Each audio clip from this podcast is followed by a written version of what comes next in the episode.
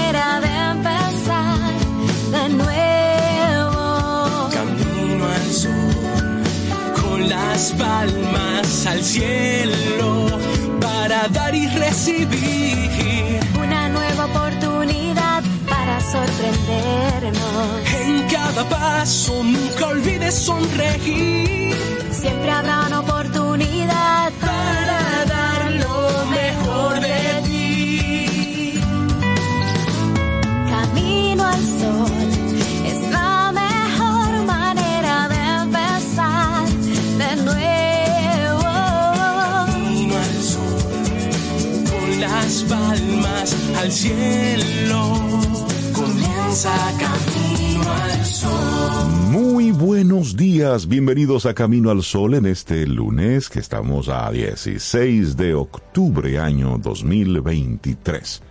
Buenos días, Cintia Ortiz, Obeida Ramírez, a todos nuestros amigos y amigas Camino al Sol oyentes. ¿Cómo están? ¿Cómo les va? Hola Rey, yo estoy muy bien. Yo pienso que me va bien también. Ah, Comenzando esta, esta semana. Sí, me va bien, me va bien, claro. Uno se pone, tú sabes, para eso. Y para que le vaya bien es que uno va trabajando cada día en todos los aspectos de la vida. Es así. Así es. Cintia, ¿y tú? ¿Cómo estás? Escuchándote muy filosófica, pero sí es así. Estoy Yo estoy bien también, Sobe, gracias Qué por bueno, preguntar. qué bueno. Qué bueno que tú y Reyes también. Y bueno, Sí. buenos días a cada uno de ustedes, Camino al Sol oyentes, que ya a las 7 y 2 están en la calle, buscando lo suyo, trabajo, el- el- la universidad, el colegio, el ir a una entrevista, lo nuevo que traiga esta semana, que te vaya muy bien, que tengas un excelente lunes. Exactamente, esa, esa es la... 16 de octubre ya, y- wow. y viste, viste el... No, no El- ver eclipse. No, no, no, no. No, No, pude. no lo viste, pero las No, imágenes estaba- que han estaba estado... leyendo nombres. Ah, ah, estabas en la Sí, graduación la de Intec. graduación de Intec. ¿Y qué tal se dio? Está muy, muy linda. Siempre la graduación de Intec son, son muy lindas, sumamente organizadas y así como formales, pero con un toque así como humano, sencillo. Muy bonita. El orador fue Marcos Díaz, que es egresado de Intec, egresado destacado, y habló muy lindo a la juventud. Muy bonito. Qué bueno. Me Qué gustó bueno. mucho su, ¿Y cuántos Su graduandos, discurso. te acuerdas? Eh, 865 graduandos. Los primeros en maestría en, en gestión de datos, análisis de Ah, datos, eso. Perfecto. Muy, muy bien. Y ahí estuve. Bueno, las Toda graduaciones... la mañana hasta el mediodía. Bueno, pasado el mediodía. Sabes que las graduaciones son buenas porque son nuevos profesionales Sí, Claro. que sí, se van sí, sí. insertando claro. al- a la dinámica productiva y al mismo tiempo pues significa de un, de un proceso que continúa Sí, así porque es. se Y es van cerrando logro. ciclos pero se van abriendo otros Es un logro familiar. Sí, la familia muy contenta siempre, eso me gusta. 60% de los graduandos eran mujeres, fueron mujeres. 60% 60% mujeres. porcentaje que va en aumento año tras año sobre Ah, sí, eso y eso también. sí, eso eso es bueno ¿Alguna carrera que se graduó por primera vez, aparte de la maestría? Eh, ¿Algún no, grupo? esta- en Ya- esta ocasión, en esta ocasión no. Ya. Lo- Pues lo- bueno. de lo de datos, la maestría en eso estuvo eso así es que felicidades a los graduandos entonces Estos Yo nuevos a- profesionales. a los- a la próxima yo creo que tendré a alguien muy cerca que Yo- se va a graduar, yo creo. yo creo. Ay, se fue. y así ¿Qué ustedes sí vieron el Pues sí el vimos, sí, nosotros sí vimos el- vimos el utilizamos ¿Desde dónde lo vieron? desde el método del colador O- Ok, ¿cuál es ese? sí el tú el, el colador de De media, de, de- de pasta de pasta. Sí, el Coladores de colador pasta que que tú tienen los utilizas de hoyitos ahí para pasta. que la pasta cuele. Ajá, Los ese usan en la cocina. Ah, pasta. ok, sí, la pasta, los espaguetes. Los Eh, espaguetis, ¿entendiste? sí, que como es tan temprano, pasta. Tú le de pones contra el sol y cada hoyito Ajá. contra una superficie, una pared o algo te refleja, el, el hoyito es el por donde entra la ¿Y luz del se la sol. encontraron? Oh? Jean, que se puso está compartiendo fotos de, de para la coladores. pudiera, pudiera verlo. Oh. Pero también a través de la piedrita de Onix, que yo les dije el viernes así, Sí. muy vulgarmente, una piedra cosita negra no, no, no, una, no. piedra de Onix, muy hay una cosita negra. ahí. no, era piedra que, que la utilizaban los mayas Los, la precisamente usaban los mayas para, para estudiar Ay, el cielo. lo vieron con diferentes Fue- alternativas. fue muy bonito. bueno. Sí, y las imágenes espectaculares Sí. que estuvieron circulando en la prensa internacional. Impresionantes. Sí, bien bonito. Fue bonito sí. eso, yo vi algunas. Sí, sí, sí. Nosotros lo vimos parcialmente, eh, pero en Centroamérica, en algunos países de Centroamérica sí lo vieron. se vio un poco más. En. Nicaragua se vio un poco más, Sí, sí. por ejemplo. Pero es interesante ese tipo de, de fenómenos. Entonces, miren, vamos a hacer lo siguiente. Vamos a compartirle nuestra, nuestra actitud Camino al Sol para el día de hoy. Pero antes de compartirla, queremos mandarle un abrazo a los Camino al Sol oyentes con los que compartimos el pasado viernes en la Así tienda es. La Sirena de la Churchill, en el multicentro Churchill. Tuvimos una experiencia bien interesante Sí. acompañando a nuestros amigos de, de la Fundación Rodi, Sí, que precisamente atiende casos de cáncer cuando a las personas ya se le agotó El su, seguro, su sí. seguro, esa, esa labor de amor, esa labor de apoyo. Así es que mandarle un, un gran abrazo a las mujeres que están ahí siempre organizando, estructurando actividades en, en beneficio precisamente de, de niños, de mujeres que, es- que, está- que padecen algún tipo de cáncer. Como ellas Sí. dicen, hoy por ti, mañana por mí. Exactamente. Y ahí entonces la Sirena y la Fundación Regálame Esperanza estuvieron juntos haciendo esa labor en un horario en el que las personas que estuvimos ahí empacando las compras, esas propinas que sí, recibíamos, éramos empacadores. y fuimos éramos empacadores de esperanza. Entonces eso iba, como tú decías, en beneficio de la Fundación Rodi, que Sí. Funciona aquí en, en Gasco, en la Santiago, y que hace esto, una cobertura médica para mujeres que no tienen seguro médico y tienen un diagnóstico de cáncer o que ya su seguro se agotó y tienen que continuar ese tratamiento. Así que qué bonito. Un abrazo a Fara de la Mota por Sí, es. agradecerles por, por darnos esa oportunidad de, Sí, de colaborar. Fue muy bonito. A Fara de la Mota, a Ani Morún, a Susana Morún, a Marcia Gil. Creo que, excepto es. Susana, las tres son sobrevivientes de cáncer. Así es. Así es. Fara, Ani y Marcia. Así es que gracias por, por abrirnos esa oportunidad de poder colaborar. Y ahí pues vimos a mucha gente que sí. Sí, sobre todo rescatar eso de la solidaridad del Sí. dominicano. Sí. ¿Qué es lo que están haciendo? ¿Y esto es para qué? Ah, Sí, de inmediato sí, sí. ese Claro, aporte. claro que sí. Y Reinaldo que- y yo que estábamos juntos en una caja, vino una chica bastante joven, bastante joven, así como, como tranquila, una sonrisa y dio su aporte y dice, aunque ustedes no lo crean, yo soy sobreviviente de cáncer. Exactamente. Yo. Cada historia. Muy joven, sí. Porque cara vemos, corazones no sabemos. Así es. Así es, Yo sí, estuve en sí. una caja aparte, eh, me fajé. No, Cintia estaba. Y Nosotros ahí también.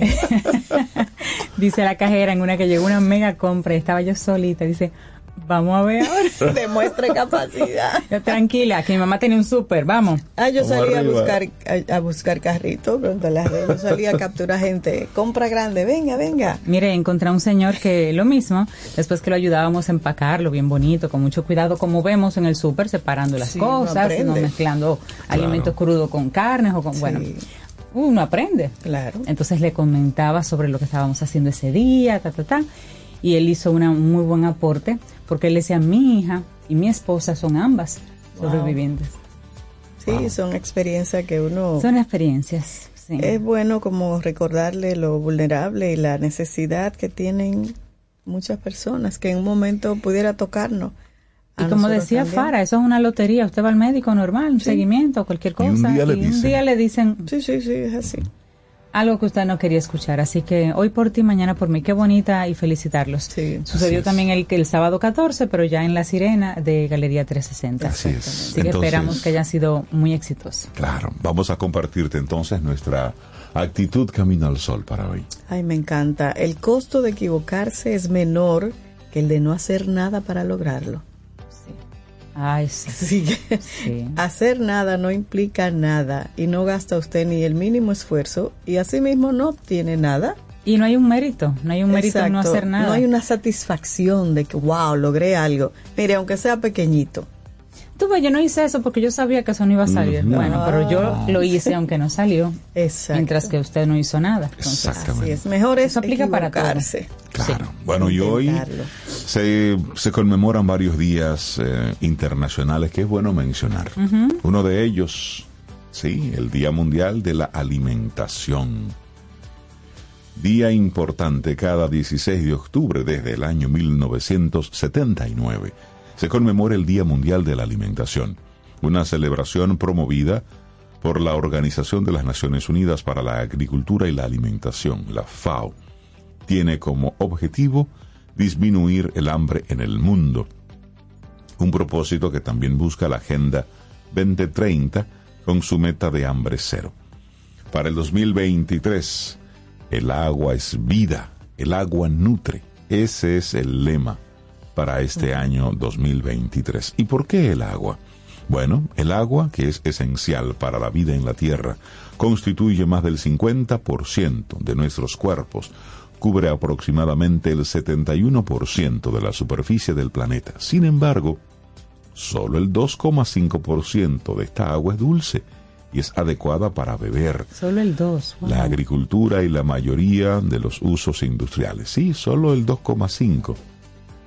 El agua es crucial para las personas, las economías, la naturaleza, para los países, además de ser fundamental para nuestra alimentación. Lamentablemente, el agua dulce no es un recurso infinito, es finito.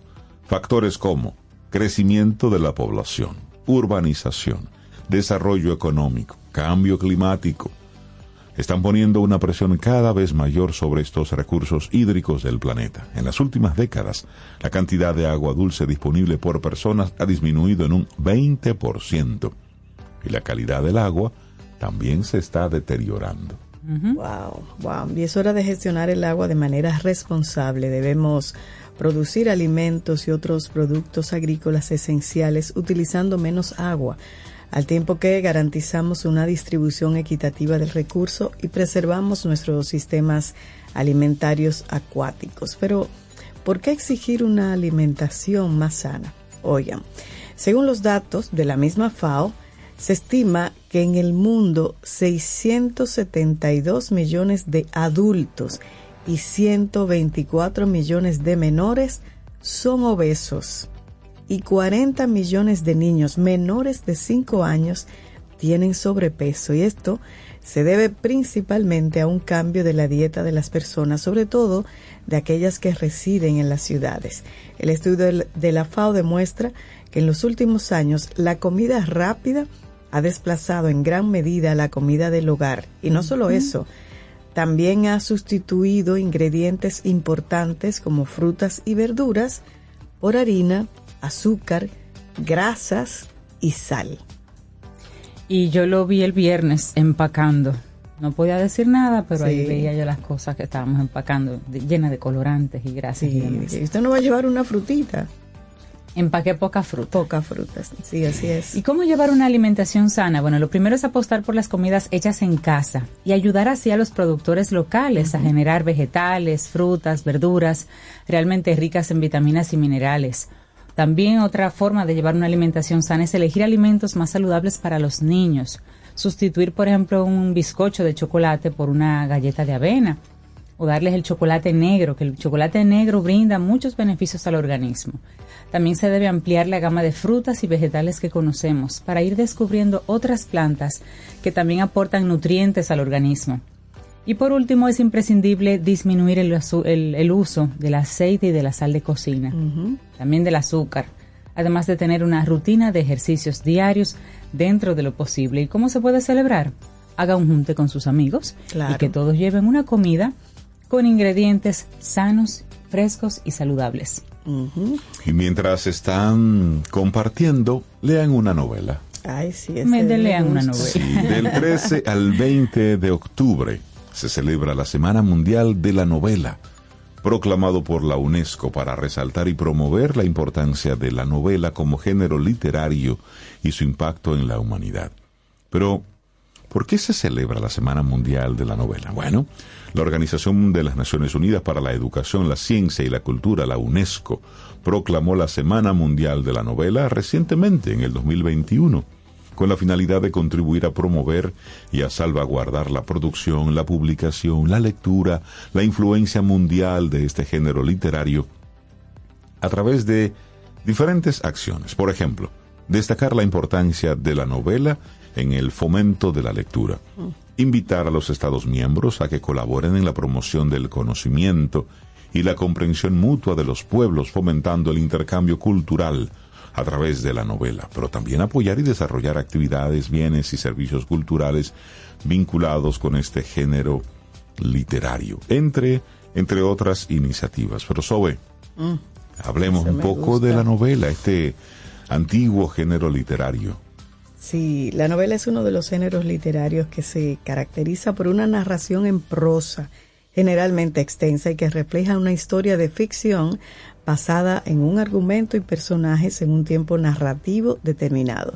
Y posee diversos subgéneros y ocupa un lugar muy destacado en la cultura universal.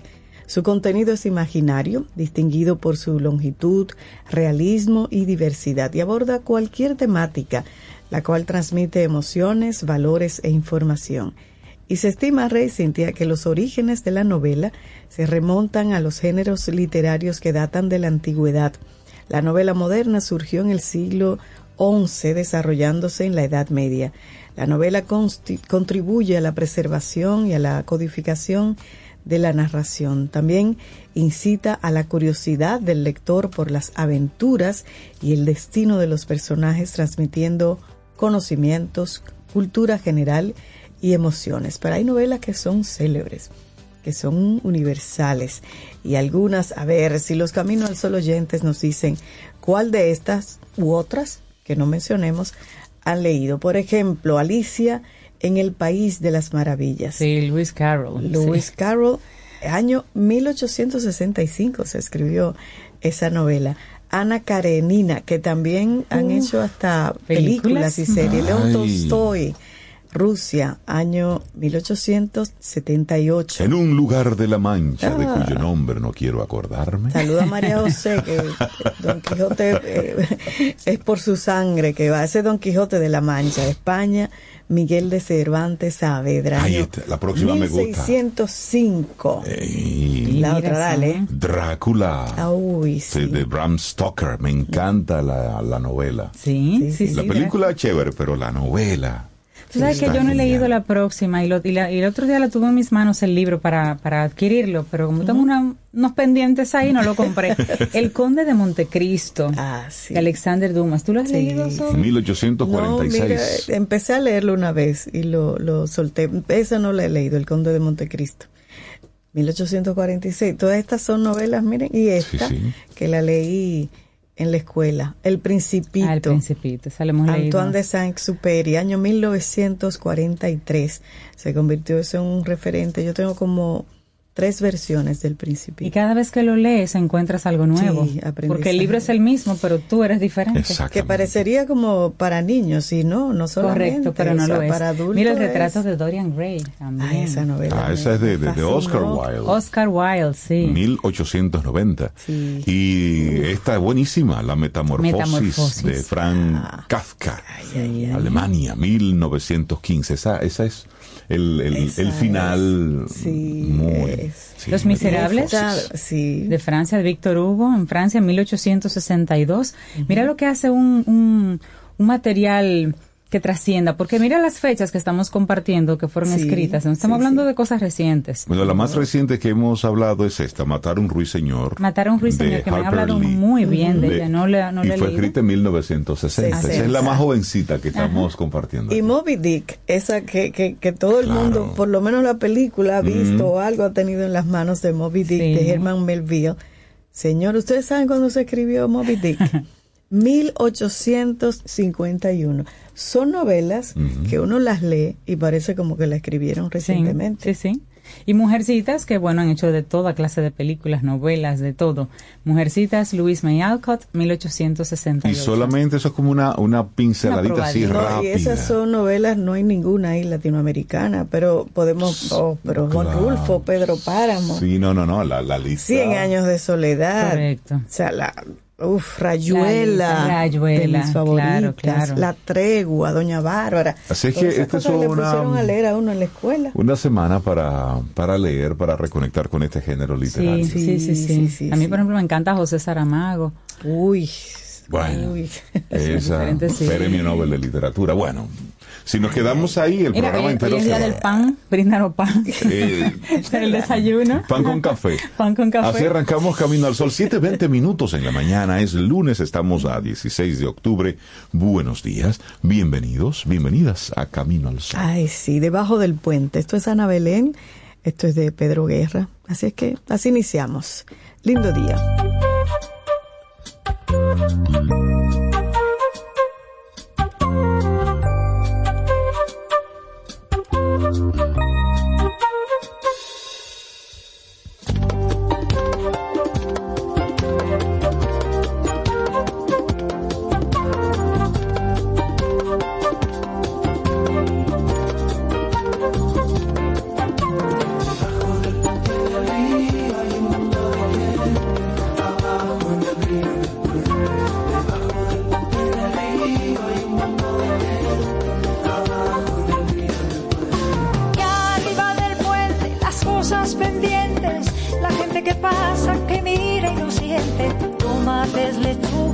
Pan del mercado. Te quiero, te odio, me tienes cansado. Y arriba del puente, las cosas de siempre.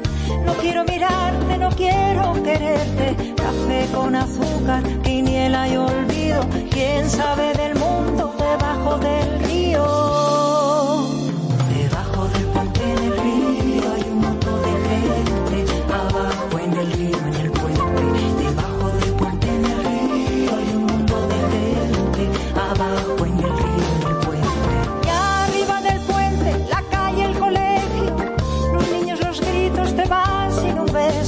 Amor y el atasco te agobia la prisa. Los días que pasan, la mierda que pisas. Y arriba del puente, las ocho y con frío. Lo tuyo es lo tuyo, lo mío es lo mío. Carteles y bolsos, tirones y olvido. Cualquiera te vende billete hasta el río.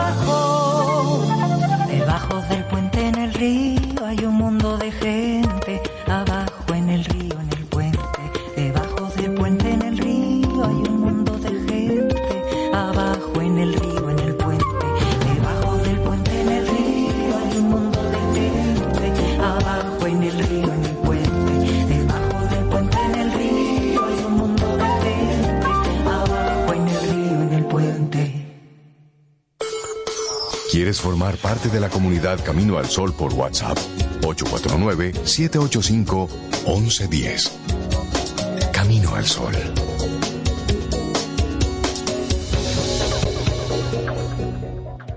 Si de algo saben las abejas, es de flores. Hay de todo tipo y para todos los momentos. Lo importante no es solo su color, tamaño o forma, sino lo que hace sentir cada una. Y para esos sentimientos trabajan. Igual que el Banco Central, que trabaja para hacer florecer la economía y que sientas estabilidad. Para ese sentimiento de crecimiento y desarrollo para que la primavera llegue a todos los sectores y los planes de muchos den grandes frutos. Banco Central de la República Dominicana, trabajando por una estabilidad que se siente. Tomémonos un café.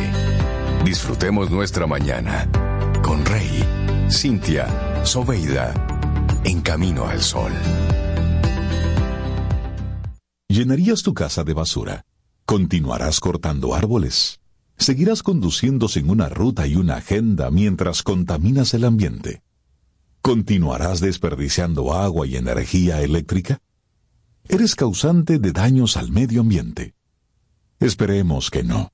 Es responsabilidad de todos ser defensores del medio ambiente.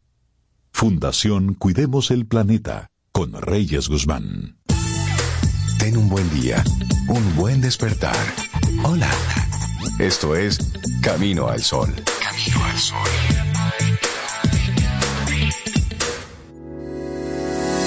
Los titulares del día en Camino al Sol.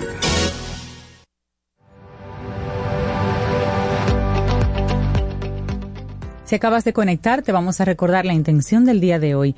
El costo de equivocarse es menor que el de no hacer nada para lograrlo. Y nuestra primera frase es de Peter Drucker, consultor y educador austríaco norteamericano, y dice, la mejor forma de predecir el futuro es crearlo. Me encanta. Definitivamente es eso. Muévase. Bueno, vamos a arrancar con el, con el marbete. Yo le voy a dejar el tema de la frontera a Sobeida. Sí, porque es, que, es que de verdad que son cosas que yo no entiendo. Ay, ay, ay. Sí. ¿Qué te digo? Eh, pues, ¿Se me fue lo del marbete? Bueno, pues ni modo, me tocó. Vámonos entonces con Haití. Es lo que a uno le toca en Sí, la vida. es lo que toque. Mira que lo intenté de verdad. Pero bueno, Haití sigue firme en su decisión de mantener cerradas las puertas de su lado de la frontera y cortar el comercio con la República Dominicana, pese a una reunión que sostuvieron ayer domingo. La reunión entre autoridades dominicanas y haitianas en Dajabón y Juana Méndez presentada como una reanudación de las actividades comerciales porque la puerta del lado haitiano fue abierta, tuvo otra finalidad de acuerdo con informaciones que aparecieron en los medios informativos de Puerto Príncipe.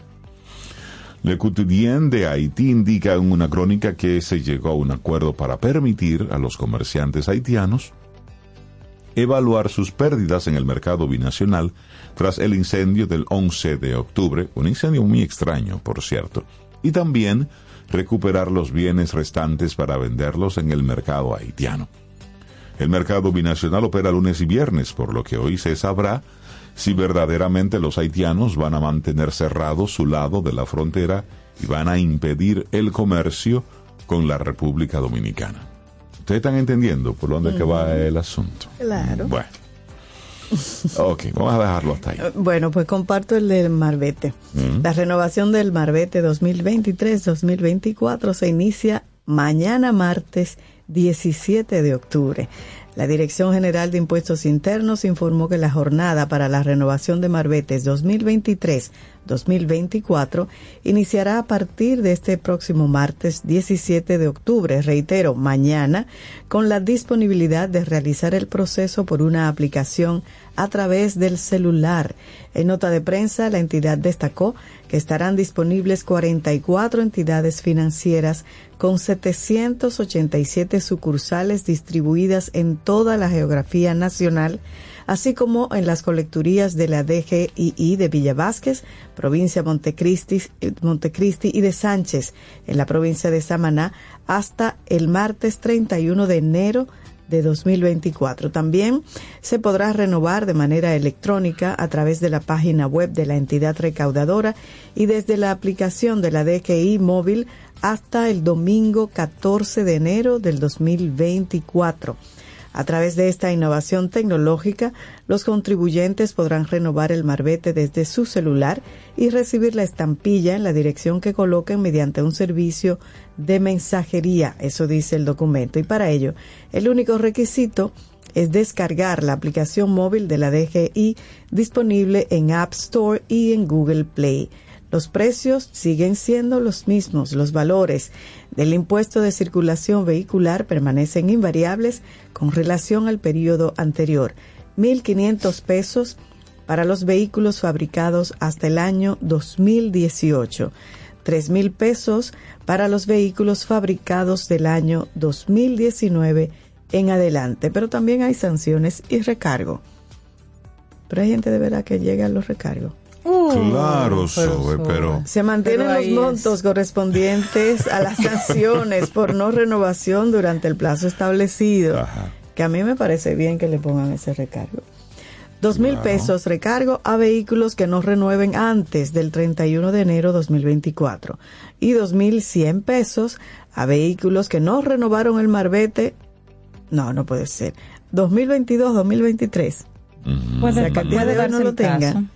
Son dos mil pesos por concepto de sanción por no renovación más 100 pesos por cesación administrativa y tres mil cien pesos a vehículos que no renovaron el marbete 2021-2022, o sea que tienen dos años consecutivos que no renuevan el marbete. Eso pagan 3.100. Pero ya saben, a partir de mañana 17, martes 17 de octubre, podemos ya comenzar a renovar nuestro marbete. Y hay diferentes vías, hasta por el móvil. Nos dejan salir del- de los escolares, por lo menos. Ahora Marbete. Vamos a ver en noviembre cuál es. Vamos a ver, las operaciones aéreas entre República Dominicana y Venezuela suben a 3.000 este año. República Dominicana es el país del Caribe insular que más emigrantes venezolanos recibe. Se estima que 116.000 residen aquí. Salud, Rey, querido, mucha salud. Con más de 40 vuelos semanales de seis aerolíneas, el tráfico aéreo entre la República Dominicana y la República Bolivariana de Venezuela se ha intensificado en los últimos tiempos debido a una emigración que utiliza el territorio nacional como opción de tránsito o también de destino final. Datos estadísticos que apunta la Junta de Aviación Civil indican que en la ruta entre los dos países se realizaron 2.902 operaciones aéreas entre enero y agosto de este año. La cifra equivale a unos 1.500 vuelos redondos en ese periodo, o sea, poco menos de 200 mensuales en promedio o cerca de 6 por día.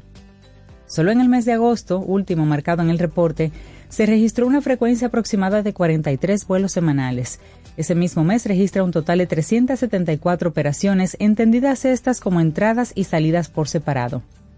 Seis aerolíneas ya están dominando el mercado aéreo entre los dos países. Laser Láser, que cubre las rutas Maiquetía, Las Américas y Maiquetía, La Romana. Está Sky High Aviation Services, que sirve Maiquetía, Las Américas, al igual que la aerolínea Avior Airlines. También Rutas Airlines, Rutaca Airlines, que comunica Maracaibo con las Américas, Maiquetía con Punta Cana, Barquisimeto con las Américas y Maturín con las Américas. Muchas opciones. Así es. Bueno, cambiamos ahora de tema. En medio del dolor por la pérdida de su hija María Pérez Serrata de 13 años, el urólogo José Ezequiel Pérez Vidal hizo un llamado a las autoridades a adoptar medidas contra el brote de dengue que continúa causando estragos en la población infantil. Pérez Vidal solicitó al presidente Luis Abinader prestarle atención a la creciente epidemia. Afirma que las cifras no corresponden a la realidad, por lo que pidió declarar un estado de emergencia en el país ante el aumento de casos. Él dice, yo le estoy haciendo un llamado al señor presidente, yo entiendo que en un plazo de 24 horas debe decretar un estado de emergencia donde se comience una campaña de fumigación, de orientación del dengue que tenemos enfrente, sostuvo este galeno. La hija de Pérez Vidal falleció luego de permanecer en cuidados intensivos y de recibir el diagnóstico de la enfermedad transmitida por el mosquito Aedes aegypti, el cual se cría en aguas limpias. Sí, en los tarros, en los tanques Los abiertos, floreros. en los floreros. Sí. Explicó que el adolescente llegó al hospital en un estado crítico, por lo que fue referida a la unidad de cuidados intensivos de inmediato. Y estos son números que están eh, en aumento y esto hay que observarlo. Y esto de, de una campaña de orientación, eso es importante. Mira, desde hace muchos años los gobiernos en República Dominicana han sustituido las campañas de orientación eh, a la comunidad por pura propaganda política, por simplemente decir, construimos esto, hicimos esto, y han sustituido y eh, ese elemento tan importante, y es el uso de los medios de comunicación para crear campañas de conciencia social, de conciencia ciudadana, de civismo. Yo recuerdo Existe de como una muchacho. especie de acuerdo de que todos los medios faciliten una cantidad de tiempo para, para ese tipo de, de, de- de Sí, uso, de educativo de la Sí, población. Pero hacer, hacer uso Pero de no esto es importante. Yo recuerdo de muchacho las distintas campañas que, que habían cuando había época de ciclones, información relacionada con esto. Cuando había problemas de dengue, habían campañas de dengue. Y así en cada una de las etapas. De- sí. Porque el tipo de información que se debe compartir a la población, eso no perime. Hay que estar creando conciencia siempre, constantemente, porque siempre, cada año hay nuevos adultos, cada año hay nuevas familias, cada año hay niños que se convierten en jóvenes que comienzan una familia y que no necesariamente le prestaban atención a ese tipo de información. Claro. Es decir, el, el- este, este mosquito, el Aedes aegypti, transmisor de distintas enfermedades, se produce tan fácil en agua limpia. Por lo tanto, la gente baja la guardia Mm, sí. y no nos damos cuenta de que en ese florero tan bonito, en ese jarrón tan bonito, ahí estamos nosotros teniendo un mosquito que es muy posible que le pique a uno de los miembros de la familia y termine con la muerte. El mosquito es el animal que más personas mata en el mundo al año. Así es. Así chiquitico e inofensivo, entre comillas, y lo tenemos ahí. Por eso, por un lado, unirnos al, al dolor de la familia de este, de este médico, pero también al dolor de todas las familias que han estado perdiendo niños por algo que se puede erradicar, como sustituyendo el agua, tapando los tanques, echando cloro, volteando los corotos que tenemos en el... Pero eso es campaña de, Sí. de salud pública.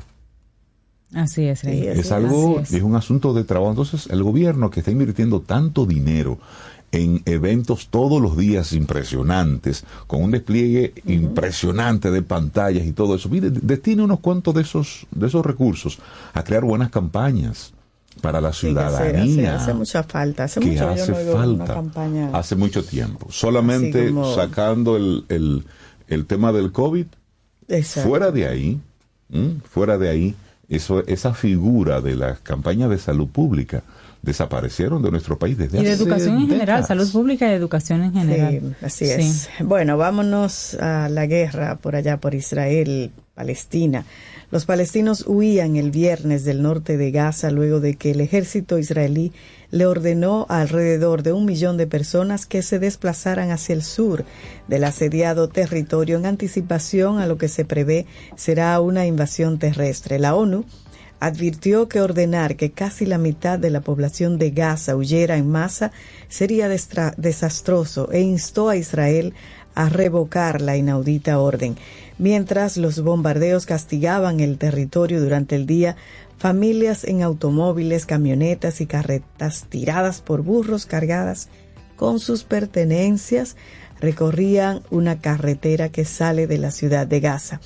La oficina de prensa de Hamas dijo que aviones de combate israelíes atacaron los vehículos que huían hacia el sur, causando la muerte de más de 70 personas, mientras que el ejército israelí dijo que sus tropas habían llevado a cabo redadas en Gaza para luchar contra los combatientes de Hamas y para buscar pistas de unas 150 personas que fueron tomadas como rehenes por Hamas en el ataque sorpresa del fin de semana pasado. Al ordenar el desalojo, el ejército israelí dijo que planeaba atacar los escondites subterráneos de Hamas en los alrededores de Ciudad de Gaza. Pero los palestinos y algunos funcionarios egipcios temen que en última instancia Israel pretenda expulsar a la población de Gaza a través de la frontera sur con Egipto. Cada vez más terrible esa los hospitales llenos de gente, todo cerrado, ya no hay agua, no hay combustible. Electricidad. No hay electricidad. Nadie gana en, la, en una guerra. Por los supuesto. niños son los grandes, los grandes perdedores. Así bueno, es. vamos al Ecuador. Daniel Novoa, tras ser electo presidente, dijo, mañana empezamos a trabajar por un nuevo Ecuador. Mañana es hoy, porque él ganó las elecciones anoche. Se convierte así en el presidente más joven de la historia de Ecuador. Es un joven empresario de 35 años. El presidente electo de Ecuador, Daniel Novoa, aseguró anoche, tras ganar la segunda vuelta de los comicios a Luisa González, que cierra un capítulo como candidato y que mañana, o sea hoy, comienza a trabajar por un nuevo Ecuador. Desde mañana empieza a trabajar la esperanza. Desde mañana empieza a trabajar Daniel Novoa, el nuevo presidente de la República. Sostuvo estas palabras tras conocer los resultados anunciados por el Consejo Nacional Electoral, cuya presidenta Diana Atamaint lo declaró como vencedor de estos comicios extraordinarios. Pronunció sus primeras palabras como presidente electo desde el patio de su casa en la comuna Olón, en la provincia costera de Santa Elena, Ahí se instaló un pequeño escenario con carpas debido a la ligera lluvia que cayó desde la mañana y donde estuvo junto a su esposa Lavinia Balbonesi. Este es un joven empresario de 35 años. Quiso agradecer a, a las personas y a los movimientos que han apoyado su carrera y en este momento ya su elección, sobre todo el movimiento político Acción Democrática Nacional. Hasta el lugar también llegaron su tía, la millonaria empresaria Isabel Novoa, un luchador de la UFC, Marlon Chito Vera, amigos y varios simpatizantes de la alianza que lo auspició. Una decena de militares y policías rodeó la casa para evitar incidentes. Aprovechó su corta intervención, a la que salió sin chaleco antibalas, tras haberlo llevado durante toda la campaña. Agradeció en ese momento a Luisa González, era su contraparte. Era su, digamos, eh, la carrera política estaba entre ellos dos. ¿Quién ganaba, Luisa o él? Al final, pues él ganó. Esta noche, ayer, Daniel Novoa ha alcanzado lo que su padre, el magnate bananero Álvaro Novoa, no pudo lograr, pese a haber sido candidato en cinco ocasiones durante su trayectoria política. Es decir, el padre de este nuevo presidente de Ecuador fue candidato cinco veces a la presidencia, pero nunca la alcanzó. Pero su hijo, pues ahí está. Y bueno, así va a asumir las riendas de Ecuador hasta mayo 2025. Así es, cerramos este momentito de informaciones. Son las 7:42 minutos en este lunes. Estamos a 16 de octubre. Así es. Bueno, y seguimos con una de esas canciones solicitadas. Y Betty Sangalo y Juan Luis Guerra. No quiero lágrimas. Ah. Así seguimos. Ah, sí. Ella, ella Qué buena. baila bien ella. Quero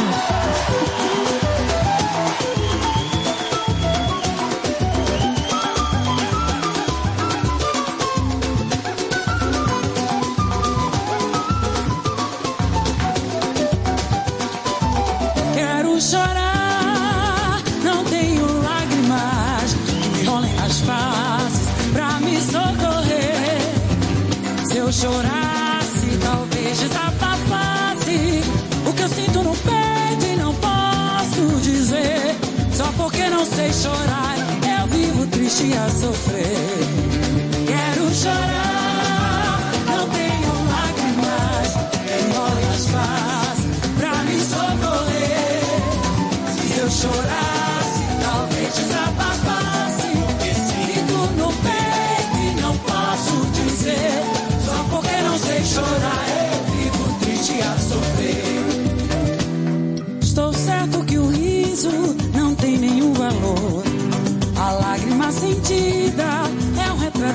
dor. O destino assim quis de mim te separar.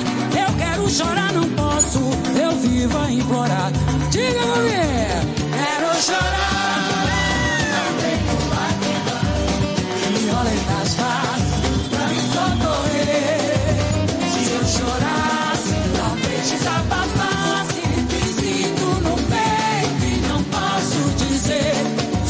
Não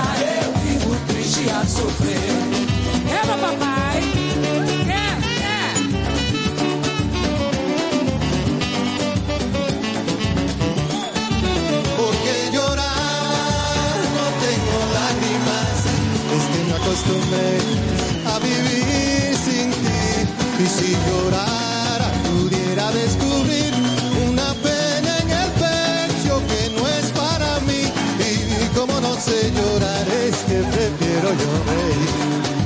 Quiero llorar y no tengo lágrimas, es que me acostumbré a vivir sin ti. Y si llorara, pudiera descubrir lo que tengo en el pecho y no es para mí. Y como no sé llorar, es que prefiero llorar. Es muy cierto, mi vida, que sueño con tu voz. Una lágrima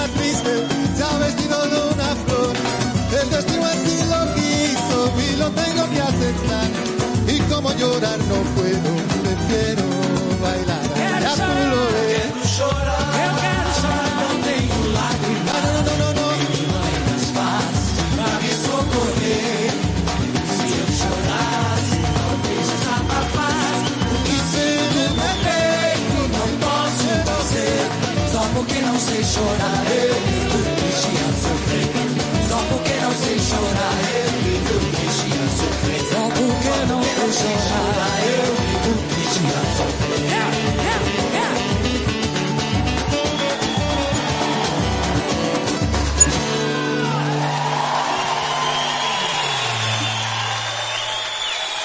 ¿Quieres ser parte de la comunidad Camino al Sol por WhatsApp? 849-785-1110. Camino al Sol. Ahora la gran diferencia está súper cerca de ti. Supermercados Nacional Sarasota. Un nuevo espacio cómodo y práctico con la gran variedad, servicio, precios y calidad que mereces. Avenida Sarasota 101, esquina calle Dolores Rodríguez Objío. Supermercados Nacional. La gran diferencia.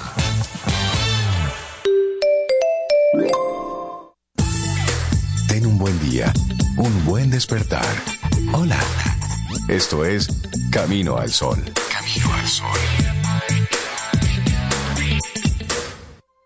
A lo largo de estos 57 años, en Patria Rivas entendemos tus miedos y preocupaciones. Hemos sido testigos de historias, lucha y superación, colaborando con resultados certeros que han traído alivio y tranquilidad. Nuestro deseo de aniversario es verte sano, brindando a tu salud. 57 aniversario, Patria Rivas, tu mejor resultado. Para iniciar tu día, Camino al Sol. Laboratorio Patria Rivas presenta en Camino al Sol la reflexión del día.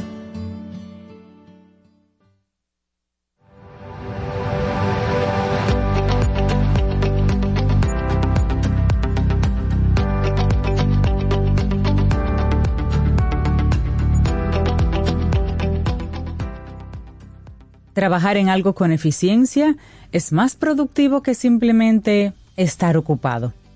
Una frase de Tim Ferriss, emprendedor e inversionista. Y nosotros seguimos avanzando en este camino al sol. 7:48 minutos en la mañana de este lunes 16 de octubre. De inmediato entonces nuestra reflexión para esta mañana. Ideas para aumentar tu productividad en el trabajo. Sí, porque mientras va ocurriendo una cosa y otra, hay que pagar cuentas, hay que pagar los biles y la forma de hacerlo es usted siendo productivo en el espacio laboral. Sí, dilo duro. ¿Y cómo ser más productivo sin estresarse? ¿Y de qué manera lograr tus objetivos profesionales sin dejar a un lado el área personal o familiar? De eso vamos a estar hablando. Lograr una buena productividad en el trabajo es la meta de toda empresa y por supuesto también de sus empleados. Y gracias a ella aseguras tu empleo y el reconocimiento de los demás. Conquistar los objetivos propuestos revierte en tu autoestima, en tu autoeficacia y en la visión que tienes de ti. Ahora bien, ¿cómo conquistarlo sin agotarte y llegar a elevadas cuotas de estrés? Ser eficiente en cualquier tarea exige, por encima de todo, una buena organización. Piensa en tu mente como un ordenador que debes programar, pero también debes cuidar y atender. En realidad, no se trata de exigirte más, sino de saber aplicar una serie de técnicas muy básicas que te vamos a describir a continuación. El éxito y la salud mental estarán garantizadas. Y es que la productividad en el trabajo depende de un gran caleidoscopio de factores. Algunos están bajo tu control y otros no tanto. Muchas veces el clima de una organización, los estilos de liderazgo e incluso el sueldo que recibes influyen en tu rendimiento. Ahora bien, si lo que deseas es potenciar algunas variables psicológicas para ser más eficaz, hay algunas herramientas valiosas al respecto. Y tanto si trabajas desde casa o en la propia empresa, te ayudará sobre todo a aplicar estrategias para evitar distractores, como las redes sociales. Como señala Daniel Goldman en su libro Focus del 2013, en esta sociedad tan llena de estímulos, la atención se está debilitando. Un cerebro centrado es un cerebro eficiente. Así que toma nota de las mejores pautas que te vamos a compartir en el día de hoy. Así Número es. uno. Vamos a arrancar de inmediato. Número uno, planifica tu día desde el principio. Sí, señor. Así es. Arranque temprano. Es recomendable que nada más al levantarte sepas cómo será tu día. No te vamos a decir que madrugues, pero sí, porque al que madruga Dios lo ayuda. Basta con que la noche anterior hayas previsto qué tareas tienes pendientes para la siguiente jornada. La planificación diaria te va a permitir te- tener un mayor control del tiempo, aunque es evidente que siempre surgirán hechos inesperados. Pero vamos a arrancar planificando nuestro día. Así es. Bueno, y otra sugerencia, establece metas SMART. Las metas SMART son un acrónimo que define un método efectivo que ayuda a establecer objetivos claros y alcanzables. Para ser más productivo en tu empleo, contribuye sobre todo clarificar lo que quieres conseguir. De ese modo, centrarás mejor todos tus esfuerzos y recursos en tales propósitos. Así es que apunta los pasos y características de esta técnica. Deben ser específicas. Las metas que te propongas deben ser lo más detalladas y específicas posibles. También deben ser medibles. Procura establecer indicadores o métricas concretas que te ayuden a evaluar cómo avanzas en la consecución de esos propósitos laborables. También alcanzables. Deben ser realistas y alcanzables. Deben estar dentro de tus capacidades y recursos para que no sientas que te abruman. También relevantes. Trata que esos objetivos sean pertinentes y significativos para tus metas personales o profesionales. Y si es posible, también deben estar en armonía con tus valores y motivación. Y por último, deben ser temporales. Recuerda establecer un plazo o fecha límite para lograr tu objetivo. Esto te va a proporcionar un sentido de urgencia y te va a ayudar a mantener el enfoque. Así es. Número tres, evita interrupciones y distracciones. Otra sugerencia. Para potenciar tu fórmula de productividad en el trabajo, debes evitar distracciones. Las notificaciones del celular, por ejemplo, son como ese canto de sirena tan difícil de resistir. Así que en la medida que puedas, guarda tu teléfono o ponlo en silencio. Por otro lado, en Frontiers in Human Neuroscience destacan que no solo este último factor afecta la eficiencia. Las interrupciones también dificultan el rendimiento y las tareas que requieren de una adecuada memoria de trabajo. Y en ese sentido, intenta que desempeñar tu labor en un entorno donde no te molestes, no te moleste nadie, sea lo más adecuado. Cuando tú vas a trabajar, por ejemplo, puedes decir en una oficina, dame 15 minutos que voy a estar haciendo algo, no me pasen llamadas, no pasen... Rey sabe de eso. Sí. Eh, sí. Uno Rey sabe de eso, que un letrero en la puerta. Claro. Bueno, también establece un orden de prioridades en tus tareas. La matriz de Eisenhower es una técnica conveniente para organizar las tareas en función de su importancia y de urgencia. Esto te ayudará a concentrarte en los objetivos claves de cada día y evitar la pérdida de tiempo en actividades menos importantes. Si te preguntas cómo aplicarla, te lo explicamos. Utiliza un post-it o cuatro fichas para esta técnica. En la primera ficha, escribe las tareas que son urgentes. En el segundo cuadrante, refleja lo que es importante, pero no urgente. En el tercero, escribe las tareas que pueden ser delegadas a otras personas, si es posible. En el último cuadro, describe todas las tareas que al menos de momento no son ni importantes ni urgentes. Te queda claro, claro. bueno, esta para mí es muy importante. Ordena tu espacio personal. Puede parecerte una tontería, pero favorece. Antes de iniciar tu labor, tómate unos minutos para organizar y ordenar tu espacio de trabajo. Ten en cuenta que un entorno ordenado incentiva la productividad y la creatividad. Hay una publicación de Frontiers in Psychology que refutó hace tiempo la falsa idea de que la desorganización promueve el pensamiento innovador. A mí el desorden me pone la cabeza así mismo. Así que yo necesito tenerlo todo ordenado. Y luego te No soy rígida, pero productiva. necesito tenerlo ordenado. Sí, sí, sí. Bueno, y procura que las reuniones de equipo sean efectivas. ¿Cuántas veces has tenido una reunión de equipo y al final se pierde más el tiempo que otra cosa? Y sales como que, ¿pero de qué era la reunión? Y al final, ¿en qué, en qué quedamos? ¿Qué de acordamos? nada. Tanto si los encuentros son por videollamada o en persona, es frecuente que los minutos y horas se dilaten sin llegar a nada concreto.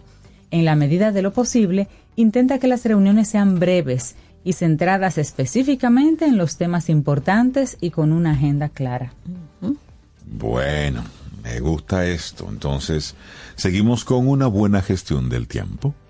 Con el fin de elevar tu productividad en el trabajo, la técnica Pomodoro te ayudará a tener una buena gestión del tiempo. Este recurso fue desarrollado por Francesco Cirillo en la década de 1980. Se sigue aplicando con mucha efectividad. Te lo describo así bien rápido. Número uno, clarifica la tarea que tienes que realizar. Luego configura un temporizador por un periodo de trabajo de 25 minutos. Luego lleva a cabo la actividad de manera concentrada durante ese intervalo. Luego hace una pausa de 5 minutos cuando suene la alarma después de los 25 minutos. Y luego regresa una vez más al trabajo y repite otro pomodoro, es decir, otro ciclo después de un breve descanso. Es decir, un enfoque por 25 minutos, descansas 5 y vuelves a 25 minutos. Me Esta es una buena técnica. Parece bien. También revisa y fortalece tu motivación. La motivación actúa como ese motor nuclear que incentiva la productividad. Es sin duda un factor capital e indispensable que te va a permitir alcanzar los mejores resultados. Investigadores de la Universidad de Zhejiang mencionan que por término medio es la recompensa intrínseca la que más favorece el desempeño. Y en este mismo sentido, intenta revisar qué es lo que te gusta de tu trabajo y qué deseas lograr. Piensa en cómo te sentirás cuando alcances tus propósitos y la imagen eficiente que tendrás de ti. Se trata de despertar las emociones de valencia positiva en tu mente. Otra sugerencia, aprende a decir que no. Ay, sí. En la medida de lo posible, no te sobrecargues de tareas. Es obvio que en ocasiones te puede costar un poco, pero al rechazar algunos proyectos o responsabilidades que no se alineen con tus objetivos, ganas en eficiencia. Ten clara tus prioridades y no te salgas de ese camino delimitado. A veces, al abarcar más, todo se viene abajo. Bueno, y seguimos con La formación. la formación. Sí, sigue formándote siempre que puedas. Aprende nuevas habilidades y técnicas de tu productividad. Se va a optimizar al máximo. Deje de estar punchando. Usted trabaja con un software. No punche. Aprende. Aprendas el software. Usted va y se aprende el tutorial bien, después puncha. el paso a paso, y después usted puncha, pero primero fórmese. Es que es impresionante. Así, así. La can- Está como en el ADN. la cantidad de tiempo que tú pierdes punchando. ¿Y cómo se hará tal cosa? No, no, no. Aprende habilidades técnicas. Actualizarse en el presente mercado laboral es casi una obligación. Con ello, no solo dispondrás de conocimientos más innovadores, sino que mejorará tu autoestima y tendrás más oportunidades profesionales. Desde Camino al Sol le decimos, no a los punchadores. Apréndase su asunto bien. Bueno, y otra sugerencia, promueve el trabajo en equipo. Una persona sola puede conquistar la cima de una montaña. Un equipo conquistará el mundo. Ya sabes que a día de hoy el trabajo colaborativo es clave en toda organización para lograr los mejores objetivos. No solo se incentiva la productividad, también es el sustento perfecto para que florezcan ideas innovadoras. Y un artículo divulgado en MBJ Open describe que este factor beneficia el desempeño. No obstante, es necesario saber crear las condiciones adecuadas para que todo conjunto de individuos realice su labor en armonía y en eficiencia, lo que se traduce en productividad en el trabajo. Bueno, y sí al trabajo híbrido. ¿Has oído hablar del trabajo híbrido? La labor híbrida o semipresencial consiste en combinar la presencia física en la oficina con el trabajo a distancia. Esto aporta flexibilidad y un mejor equilibrio entre la vida profesional y personal. Si en tu empresa te ofrecen la opción, Aprovechala siempre y cuando tú puedas funcionar así. Y de manera responsable. Porque hay personas que no funcionan Sí, sí. así. Combinar el trabajo remoto con el presencial eleva, en muchos casos, la productividad. De ese modo puedes disfrutar de estar en casa desempeñando tu labor durante algunos días concretos, pero sin desconectar del todo de tus compañeros del trabajo y de las dinámicas de la propia empresa, porque también asistes Eso allá. funciona, Pero eso no es para todo el mundo. Sí. Bueno, y finalmente cuida tu bienestar mental. Nadie podrá ser eficiente en su puesto si se siente amenazado por la ansiedad o si tiene problemas con su pareja. Cuesta mucho dar lo mejor de ti cuando pesa el desánimo, la angustia, la preocupación excesiva. Es más, tal y como puntualizan en Kansas Journal of Medicine, el estrés afecta la productividad. Es imposible, por tanto, dejar a un lado la salud mental en esta variable. Ponte como propósito cuidar de tu bienestar psicológico. Póntelo como un propósito diario. Separa la esfera laboral de la personal cuando estés en casa y realiza actividades que te hagan sentir bien. Márcate metas que no sean profesionales como viajar, conocer gente, atender tu equilibrio emocional. Ay, sí. Y la productividad no solo impulsa el éxito laboral, también mejora la calidad de vida y la visión que tienes de ti. Tanto si eres un empleado como si tienes tu propia empresa, necesitas mejorar este factor para ser competitivo. Promoverlo requiere de ri- rigurosas tácticas como las que aquí hemos compartido, gestión del tiempo, motivación, un buen trabajo en equipo, etc. Sin embargo, nunca dejes de lado el factor humano. Estar bien te ayudará a rendir mejor. Las emociones de valencia positiva y tus competencias son el cimiento que edifica tu eficiencia. Cuídalas y favorécelas. Solo así llegarás a las cimas profesionales que te has propuesto. Así es. Trece ideas para aumentar tu productividad en el trabajo. Un escrito de la psicóloga Valeria Sabater y lo compartimos aquí hoy en Camino al Sol.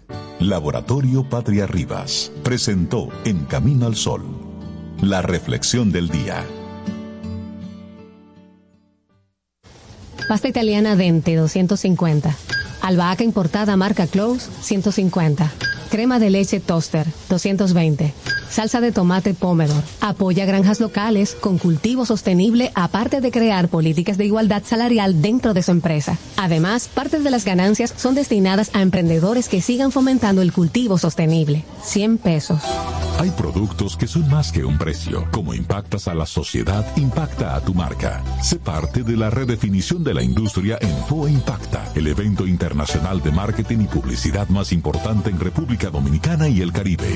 Accesos en Huepa Tickets y en impacta.foa.do. 26 de octubre, Hotel Embajador. Organiza GL Group en alianza con la empresa española marketingdirecto.com. Invita Camino al Sol. Infórmate antes de invertir. Investiga el potencial de ganancias y las posibilidades de pérdidas de cualquier producto de inversión. Ejerce tus finanzas con propósito. Es un consejo de Banco Popular. A tu lado siempre. Con Leasing Popular das un salto inteligente para que tu negocio avance. Adquiere los activos que tu empresa necesita como vehículos, flotillas, maquinarias y paneles solares mientras obtienes mayor ahorro gracias a beneficios fiscales del producto, plazo hasta 7 años para pagar, hasta 100% de financiamiento. Banco Popular, a tu lado siempre.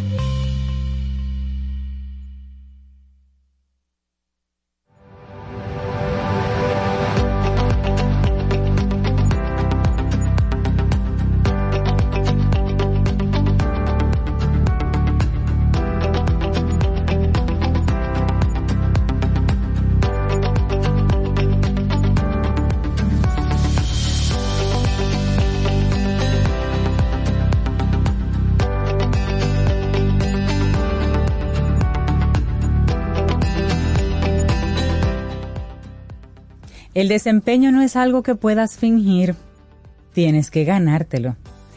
J.R. Rim.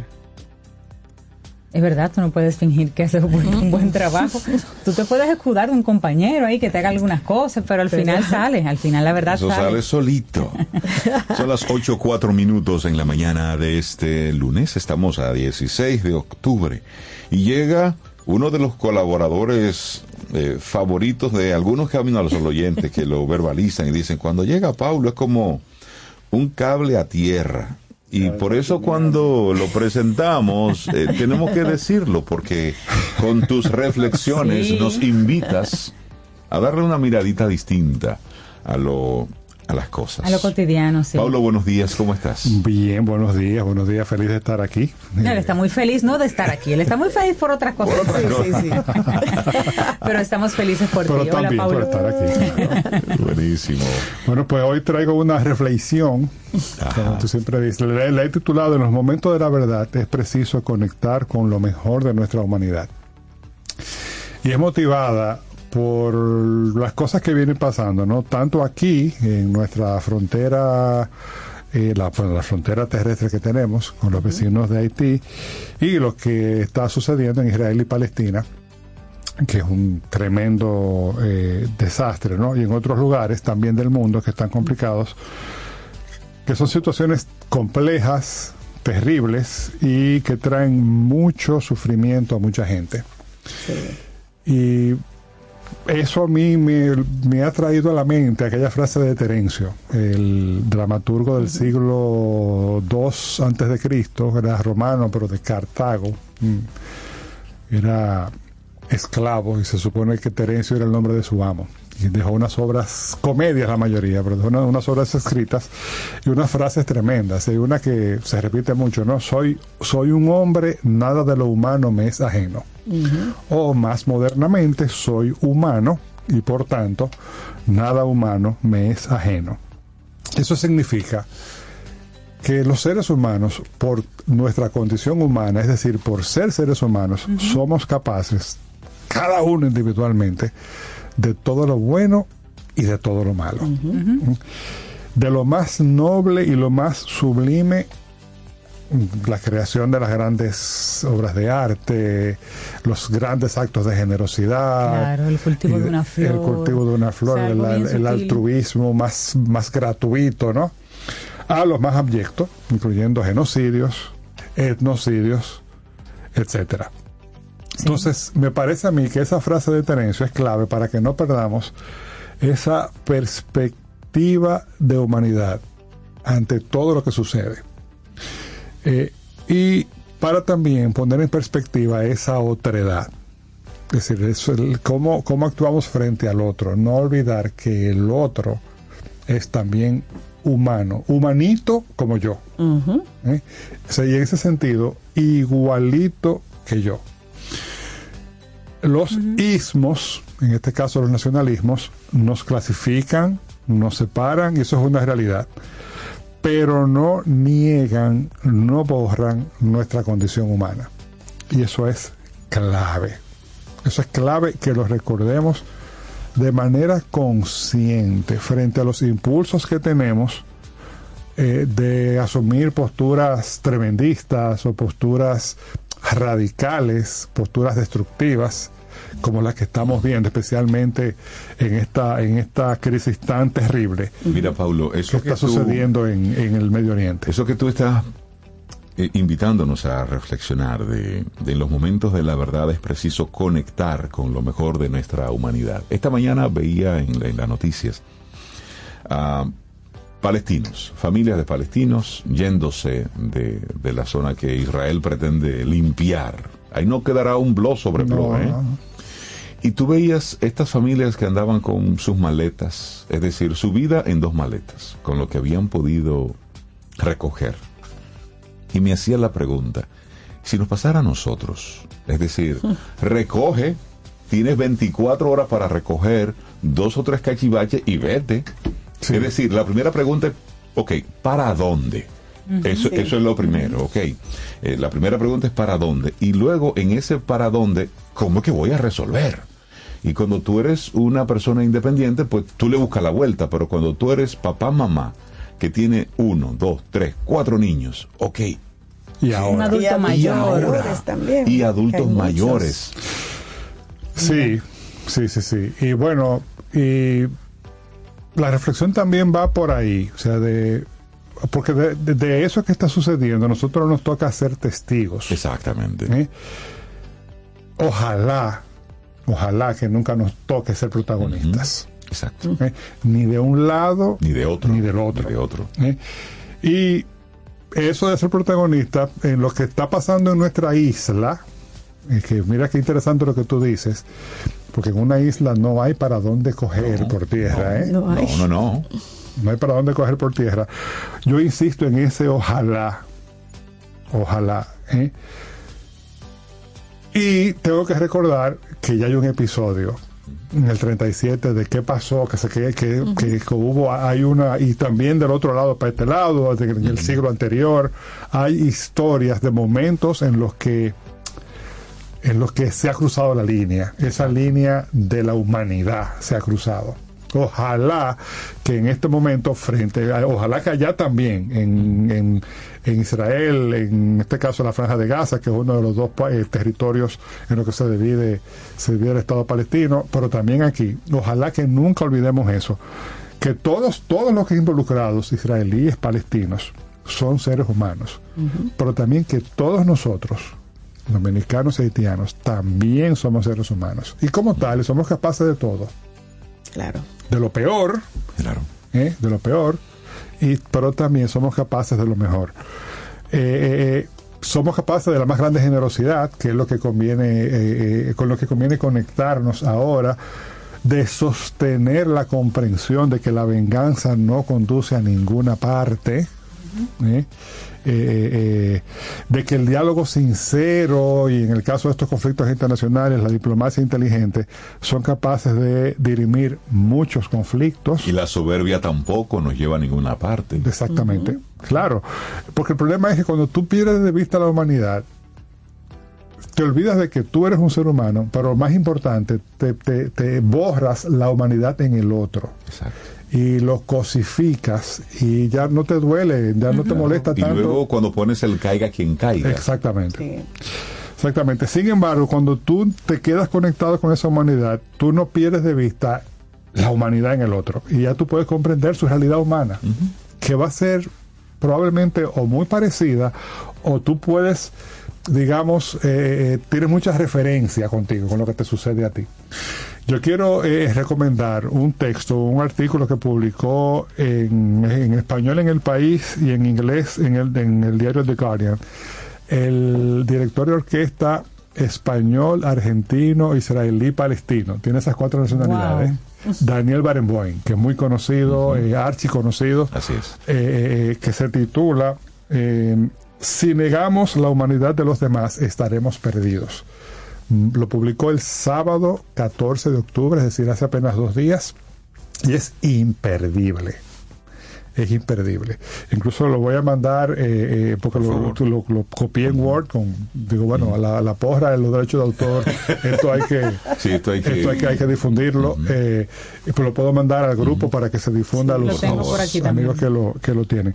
Y la verdad es que es imperdible. Ese señor, fíjense bien, tiene las cuatro nacionalidades. Eh, bueno, primero es nació en Argentina, después se hizo español, es de origen judío, eh, por eso consiguió la nacionalidad eh, israelí, pero también adquirió la nacionalidad palestina. Y en el 2003 él inició una academia de música con un académico intelectual y también músico palestino que se llamaba Edward Said y crearon una academia que se llama Barenboim Said y una orquesta que se llama la West Eastern Divan Orchestra, donde comparten músicos israelíes, palestinos y del mundo árabe, como una forma de conectar precisamente con de las cosas más bonitas que puede tener la humanidad, que es la música, y buscar la manera del entendimiento y propiciar el diálogo Y demostrar que es posible. y demostrar que es posible. La orquesta tiene ya unos buenos años y por eso recomiendo ese texto porque es, es realmente, eh, eh, eh,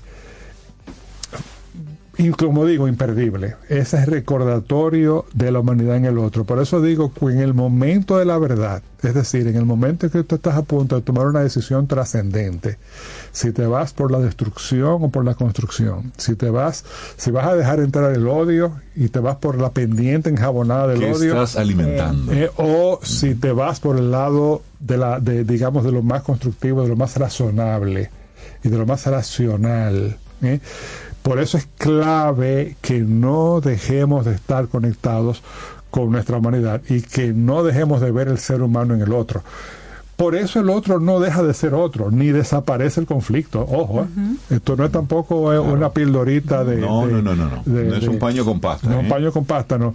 Pero cuando tú ves la humanidad en el otro, es muy probable que se abran vías para el diálogo y se reduzca la probabilidad de asumir esas posturas extremas, tremendistas o hiperdestructivas. Porque tú te vas a decir, ok, yo como ser humano voy a ser responsable de la destrucción de otro ser humano o yo le voy a hacer a otro lo que a mí no me gustaría que me hagan porque yo porque yo pudiera ser ese que está Ujú. ese- esa esa familia que está huyendo con lo opuesto con tres cuatro hijos agarrados de las manos que tal vez le faltan manos para agarrar a sus hijos ese ese pudiera ser yo Y desde esa perspectiva Claro. tú trabajas con otras opciones, Claro. miras Claro. otras opciones. Entonces, y además también, si, si tú te conectas con eso y reconoces esa humanidad en el otro, no solamente no entran esa, esas posturas extremas, también es difícil que entre ese odio que es, que es socializado y además estúpido, que lo hablamos la última vez, es que entre ese odio en tu mente y en tu corazón. Tú, tú te dices, soy humano, el otro es humano y somos iguales en lo humano. Podemos ser diferentes en muchísimas otras características y eso no solamente es válido, incluso hay hasta que celebrarlo, que seamos diversos y diferentes. Pero en la esencia somos iguales. Que no se nos olvide eso para bien y que, conectemos precisamente con lo mejor de nuestra humanidad. La humanidad que es capaz de trascender los nacionalismos, de trascender las posturas políticas extremas y reconozcamos el, el- el- el yo en el otro, que es lo mismo que decir el humano en el otro.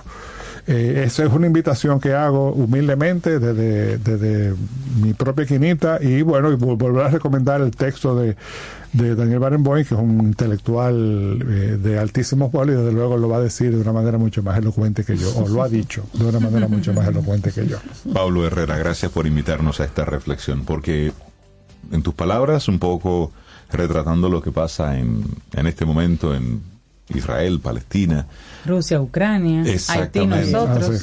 pero también Y así a lo, a lo interno, en la familia, cuántos conflictos familiares, cuántas familias se destrozan porque no vemos la humanidad en el hermano, en el familiar. Claro, y, y- y ojo con los el ismos, compañero. que los ismos el nacionalismo no es el único. ¿eh? Así es. Hay otros que también son, o sea, hay, hay otros a los cuales tenemos que sobreponernos Exacto. para seguir reconociendo, seguir conectando con nuestra propia humanidad y reconocer la humanidad en el otro. Pablo Herrera Maluz, muchísimas gracias por este tema. En los Privilegio de estar momentos de la verdad es preciso conectar con lo mejor de nuestra humanidad. Ay, sí. Que tengas una excelente semana. Muy bueno. Gracias, Gracias. Pablo. The Look of Love. Esto es Sergio Méndez y su Brasil Tú 66. viniste Me muy fui. brasilera hoy. Sí, tengo ese espíritu así.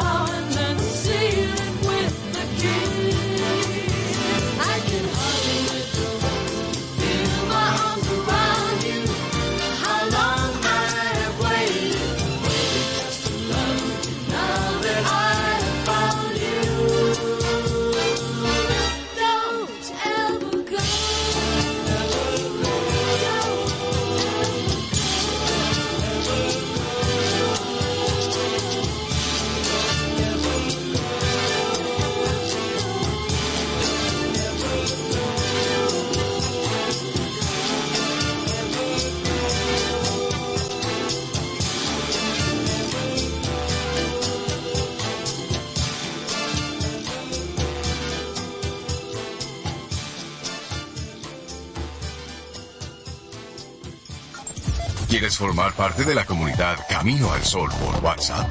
849-785-1110. Camino al Sol. A lo largo de estos 57 años, en Patria Rivas entendemos tus miedos y preocupaciones. Hemos sido testigos de historias, lucha y superación, colaborando con resultados certeros que han traído alivio y tranquilidad. Nuestro deseo de aniversario es verte sano, brindando a tu salud. 57 aniversario, Patria Rivas, tu mejor resultado. Ten un buen día, un buen despertar. Hola. Esto es Camino al Sol. Camino al Sol. Pasta italiana Dente 250. Albahaca importada marca Close 150. Crema de leche Toaster 220. Salsa de tomate Pomodoro. Apoya granjas locales con cultivo sostenible aparte de crear políticas de igualdad salarial dentro de su empresa. Además, parte de las ganancias son destinadas a emprendedores que sigan fomentando el cultivo sostenible. 100 pesos. Hay productos que son más que un precio. Como impactas a la sociedad, impacta a tu marca. Sé parte de la redefinición de la industria en FOA Impacta, el evento internacional de marketing y publicidad más importante en República Dominicana y el Caribe. Accesos en Huepa Tickets y en impacta.foa.do. 26 de octubre, Hotel Embajador. Organiza GL Group en alianza con la empresa española marketingdirecto.com. Invita Camino al Sol. Tomémonos un café. Disfrutemos nuestra mañana con Rey, Cintia, Soveida, en Camino al Sol.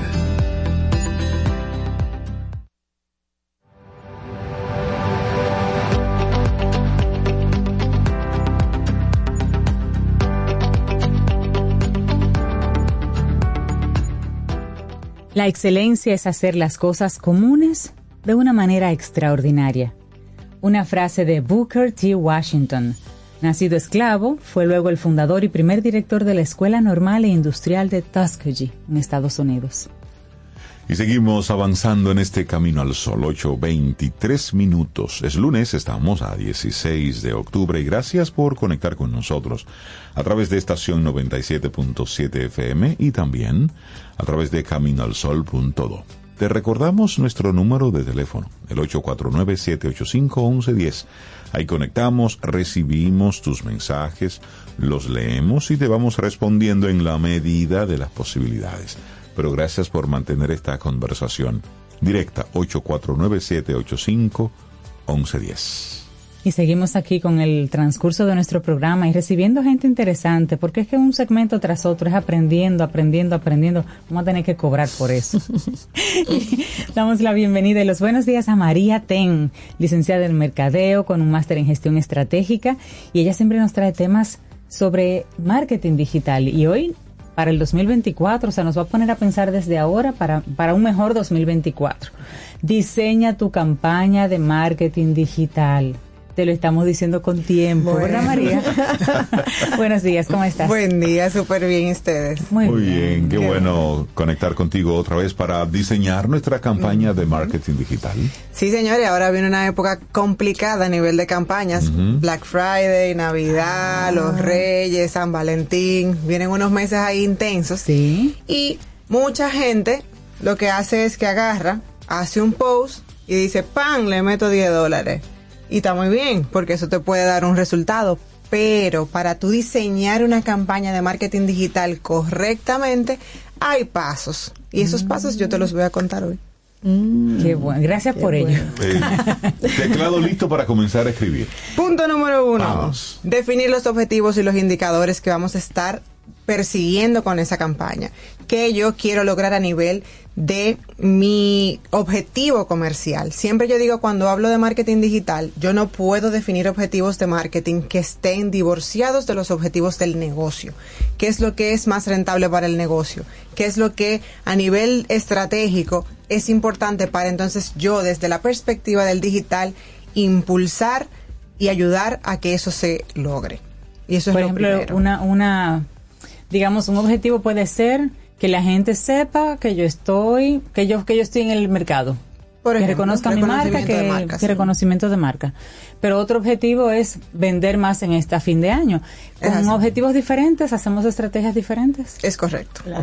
Son, son objetivos distintos, son canales distintos que puedo, que puedo utilizar para eso y también puedo utilizar diferentes estrategias de compra, de compra publicitaria a nivel digital para poder lograr esos objetivos. Ahí está. Luego, segmentar y definir a quién yo le quiero llegar. Y eso es un paso sumamente importante. Y me he encontrado últimamente hablando con gente que me ha dicho, tú eres la única persona que me habla de, de la segmentación o eres la única persona que me habla de crear los buyer persona. Y me sorprende. Pero señora, tenemos años hablando de eso.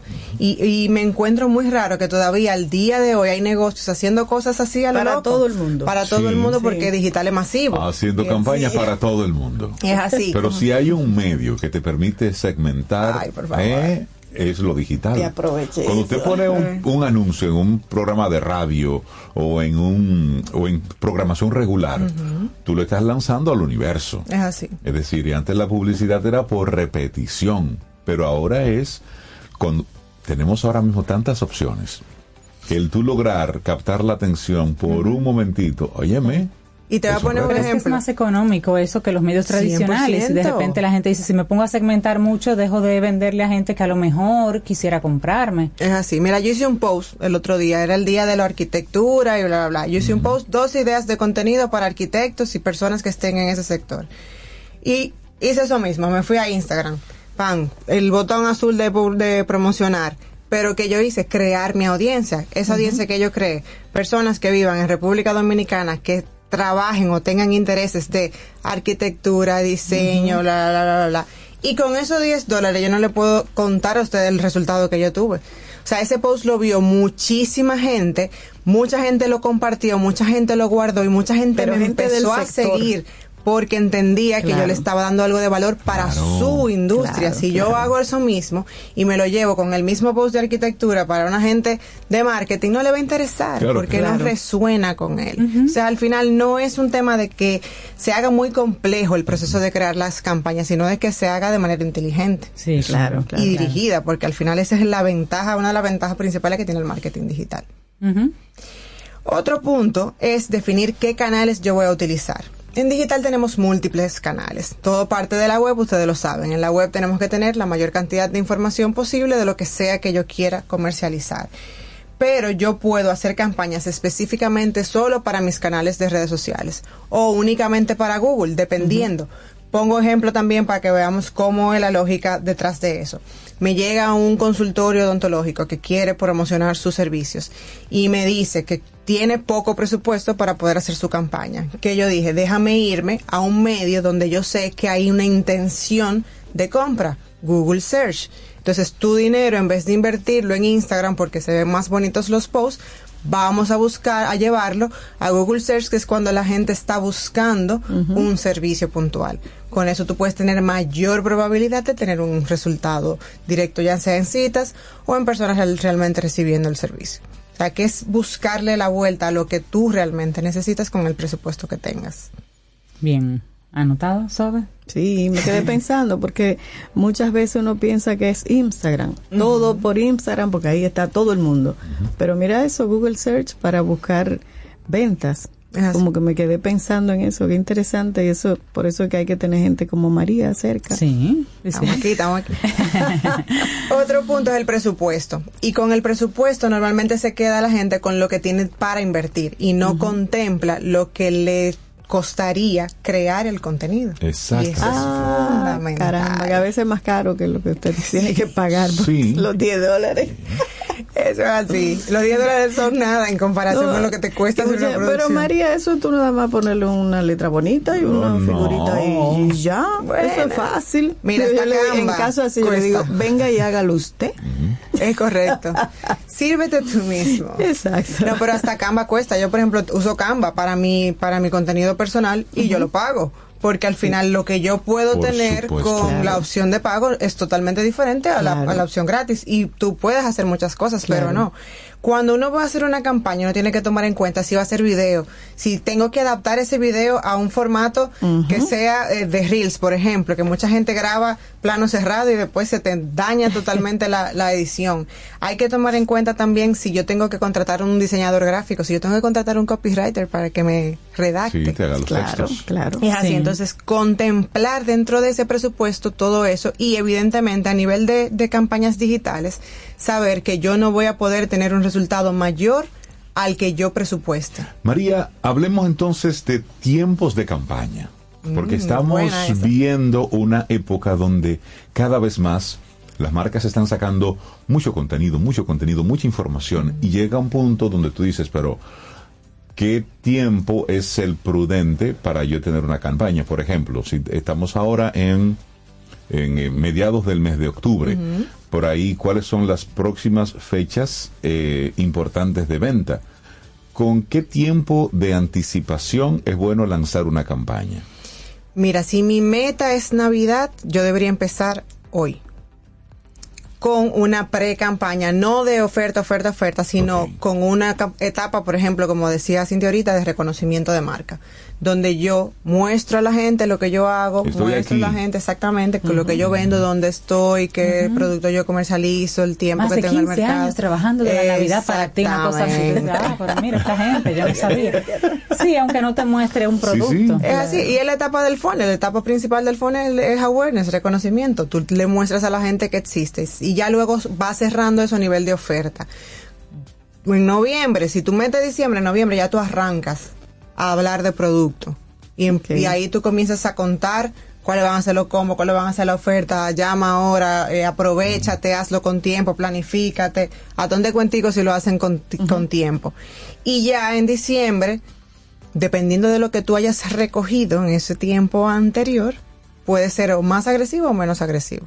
Dependiendo. También son fechas difíciles porque hay mucha gente haciendo lo mismo. Claro. Hay mucha gente invirtiendo dinero. Yo, por ejemplo, si tengo un cliente que puede sobrevivir sin pautar en Black Friday, se los recomiendo. O sea, si tú no tienes una oferta puntual de eso, si tu marca puede callarse durante esa semana, Hazlo. guarda silencio. Es que hay mucho y ruido, cualquier sí. cosita, pero no te pongas a hacer un gran plan de eso si tú no tienes, si comercialmente para ti no es importante, porque que hay demasiado ruido en, en ese tiempo.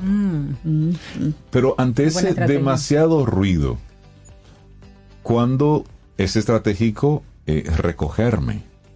Porque también es, es un asunto de...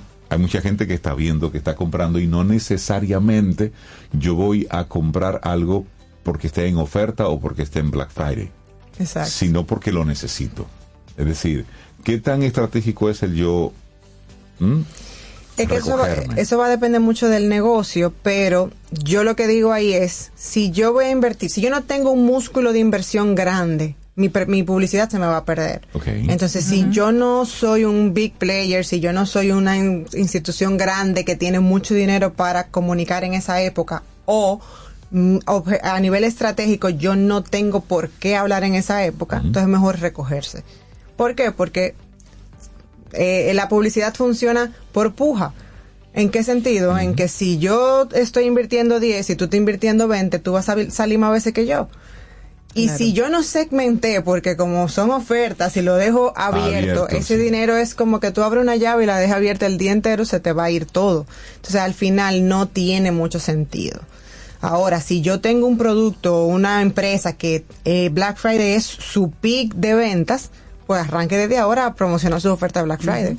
¿Por qué? Porque eso de, su negocio depende de eso. Y ahí Sí. entonces, a nivel presupuestario del año completo, yo defino, mira, Black Friday para mí es importante, pues entonces yo le voy a dedicar, qué sé yo, del año entero, el 50% del presupuesto va para esa fecha. Y ya yo sé que voy a ser más competitivo. Ay, te voy a hacer una pregunta así como que se me ocurrió, tal vez sea un poco difícil, yo la veo difícil. De cara al usuario, al que anda mirando las ofertas, ¿cuál estrategia debería uno tener para como dentro de todo ese ruido poder captar como lo mejor que pueda ser conveniente para uno? Desde el usuario. Desde el usuario. Para aprovechar las ofertas. Ajá, porque hay muchas que son tal vez un poco engañosas, qué sé yo, Ay, sí, demasiado hay- fabulosas, como cómo Sí, cuidarse bueno. sería dentro de todo ese Buena, ruido? buena. Mira, lo primero es que el que está planificando su compra comienza a investigar desde antes. Y yo creo que algo que ayuda mucho es el tema de ver cómo la marca se comporta con otros clientes a nivel de las interacciones que tiene y de cómo gestiona la experiencia del consumidor. Eso es un punto. Y otra, vea los testimonios y los reviews. Dependiendo de lo que sea, eso te puede ayudar a, tu- a crearte una idea más o menos clara de lo que tú vas a comprar antes de comprarlo. Súper.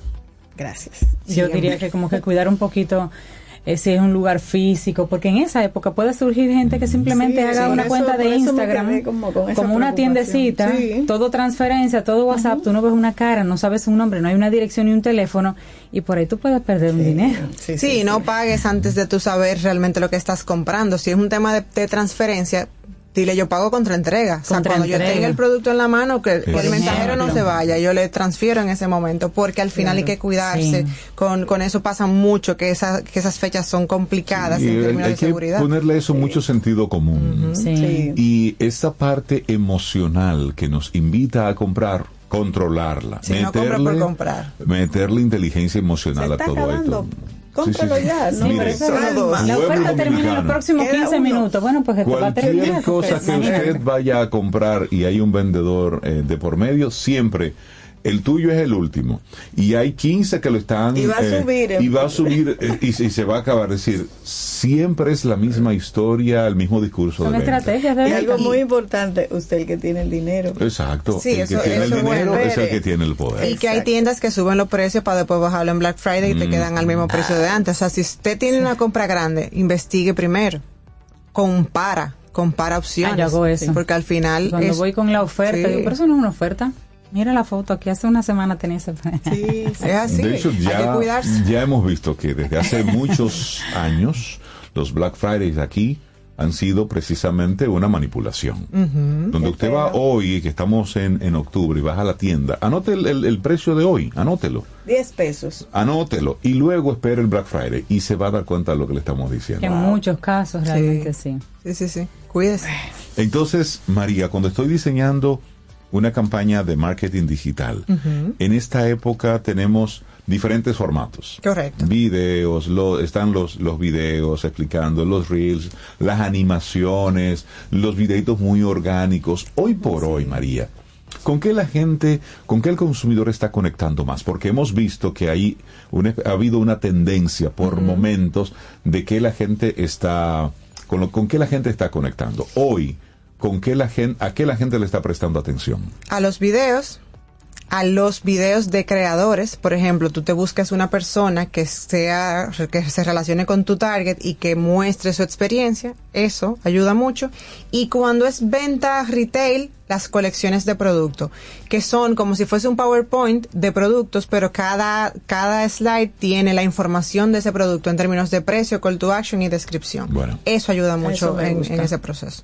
Y ya la gente da ahí, desliza y ve lo que tú tienes para vender y, Y elige el lo que precio por DM, no, no te gusta eso. Ay, por favor, ya.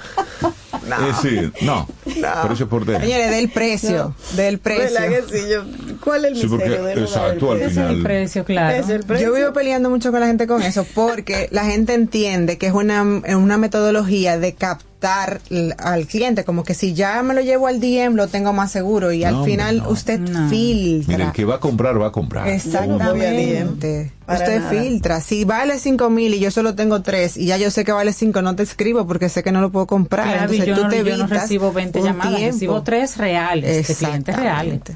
Exactamente. Así es. Exactamente. Profesora María, creo que se, se entendió bien. Buenazo, buenazo. Esa era la idea. La gente cómo conecta contigo, María. Bueno, pueden escribirme eh, por redes sociales en yo como yo soy María Ten y ya tengo web nueva que lancé hace poquito. Entonces ahí pueden encontrar todo esto. Voy a estar subiendo esto con una plantillita de los pasos de la campaña para que el que quiera pueda buscarlo. Ahí está. Entonces la web es mariatenm.com. Buenísimo. María, que tengas un excelente día y muchísimas gracias por el regalo que nos hiciste hoy. Un abrazo, De cómo María. diseñar Igual, una igual. campaña de marketing digital. Buenísimo. Gracias, María. Bueno, este es un clásico de, de nuestras canciones boleros en español, Bésame mucho, y esta es la interpretación que hace Spanish Jazz Project. Esto es Michelle Maileni y, Lisa Rosillo. Así que vamos a darle un poco de bolero yaceado aquí en Camino al Sol. Gracias, María.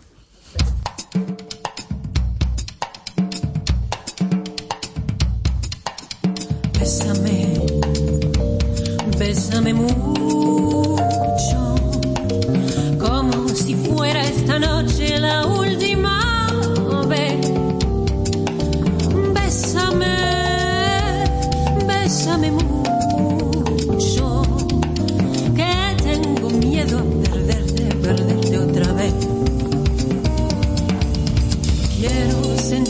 sentirte muy cerca, mirarme en tus ojos, verte junto a mí. Piensa que tal vez mañana estaré muy lejos, muy lejos de ti. Bésame, bésame mucho, como si fuera esta noche la última vez. Bésame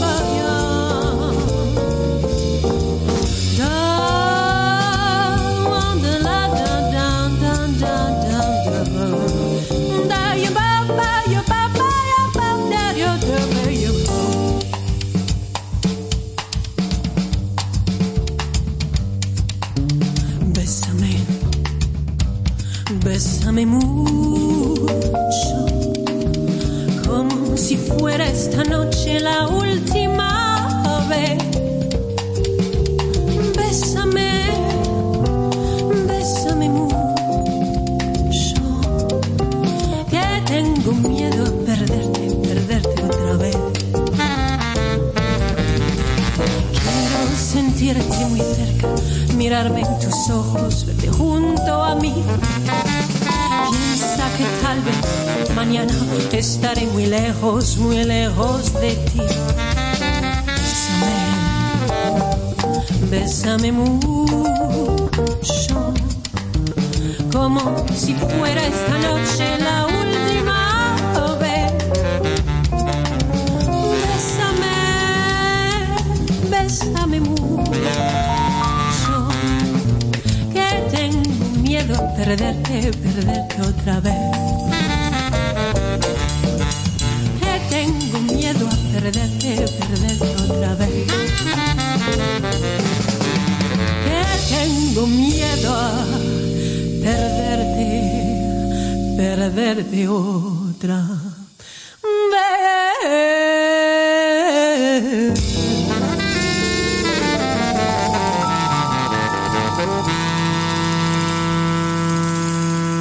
Para iniciar tu día, camino al sol. Si de algo saben las abejas, es de flores. Hay de todo tipo y para todos los momentos. Lo importante no es solo su color, tamaño o forma, sino lo que hace sentir cada una. Y para esos sentimientos trabajan. Igual que el Banco Central, que trabaja para hacer florecer la economía y que sientas estabilidad. Para ese sentimiento de crecimiento y desarrollo. Para que la primavera llegue a todos los sectores y los planes de muchos den grandes frutos. Banco Central de la República Dominicana. Trabajando por una estabilidad que se siente. Te acompaña Reinaldo Infante. Contigo, Cintia Ortiz. Escuchas a Sobeida Ramírez. Camino al sol. Ahora la gran diferencia está súper cerca de ti. Supermercados Nacional Sarasota. Un nuevo espacio cómodo y práctico con la gran variedad, servicio, precios y calidad que mereces. Avenida Sarasota 101, esquina calle Dolores Rodríguez Objío. Supermercados Nacional. La gran diferencia.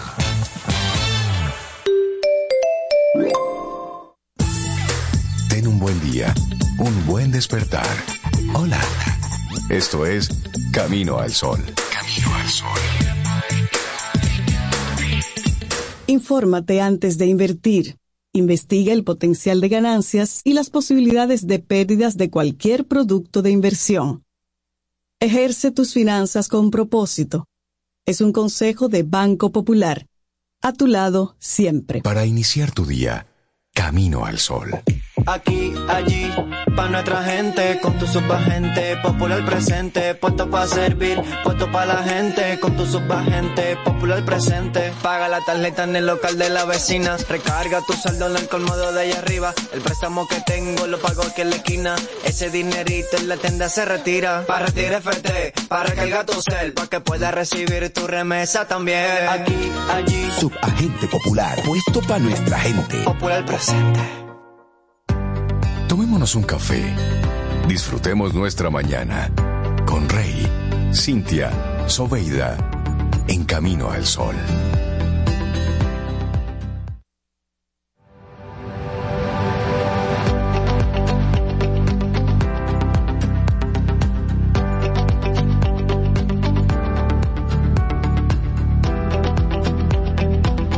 Y seguimos aquí en Camino al Sol. Y esta frase es muy bonita de Charles Chaplin. No debemos tener miedo a equivocarnos. Hasta los planetas chocan y del caos nacen estrellas.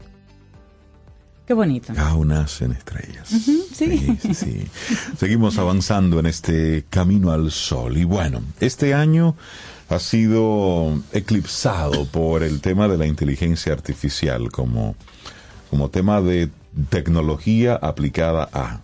Pero hay muchas cosas interesantes que están ocurriendo con, con la tecnología en beneficio de la salud. Así es. Por ejemplo, eh, la catedrática del área de biología molecular y celular de la UMH, Asia Fernández, tratan de conectar el sistema nervioso y de la piel para comprender qué mecanismos son los responsables de las patologías sensoriales. pero le doy un paso atrás.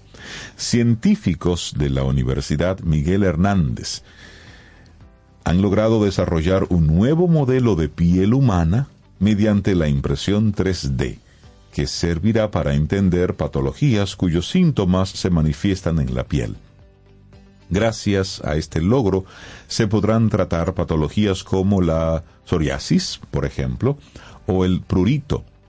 Entonces, se trata de un modelo que podría ser útil no solo para comprender los mecanismos moleculares de patologías eh, eh, dermatológicas, sino también para estudiar la toxicidad de determinados compuestos de fármacos, incluso de cosméticos, para ver que no producen irritación ni alteran la piel. Con esta investigación se pretende ayudar a desarrollar nuevos fármacos para tratar patologías como la psoriasis o el prurito. Solo la psoriasis afecta a un 2,3% de la población española. Estamos hablando de más de un millón de casos solo en España. Entonces, ¿qué se pretende con esto? Bueno, el desarrollo de piel mediante la impresión 3D también permite reducir el uso de animales Buenísimo. para la- el asunto de los laboratorios y todo Sí. eso, pero también crear un sistema similar al humano. Los resultados obtenidos con este sistema de estudios serán más fácilmente trasladables a la clínica y reduciría así la tasa de fracaso alto que encontramos cuando intentamos extrapolar los resultados obtenidos en animales al ser humano. Porque entonces van probando con animales, pero luego pasa un tiempo y una serie de pruebas para que eso que funciona aquí también funcione allá. Sí, sí, sí. Qué bueno, eso es un buen avance. Sí, y tú sabes que, que aprovechando que ahorita el tema de la inteligencia artificial, hace varios días estuve leyendo una entrevista que le hicieron a Salma Khan, que es el, el creador de Khan Academy. Y, y- quiero compartir como algunas de las propuestas y sus pensamientos a propósito de la inteligencia artificial y la educación. Desde chatbots y asistentes virtuales a vehículos autónomos, la inteligencia artificial está ganando terreno lentamente en nuestra vida diaria. Y para este estadounidense, Salma Khan, pionero de la educación a distancia y fundador, como dije, de Khan Academy, la tecnología ya es tan robusta que no hay forma de escapar de ella. La tecnología ya existe y algunas personas pueden optar por ignorarla, pero no creo que sea una buena estrategia, dice Khan. Graduado del Instituto Tecnológico de Massachusetts, el famoso MIT, y de la Universidad de Harvard en Estados Unidos, Khan dejó una carrera en el mercado financiero para fundar Khan Academy, la escuela virtual más grande del mundo.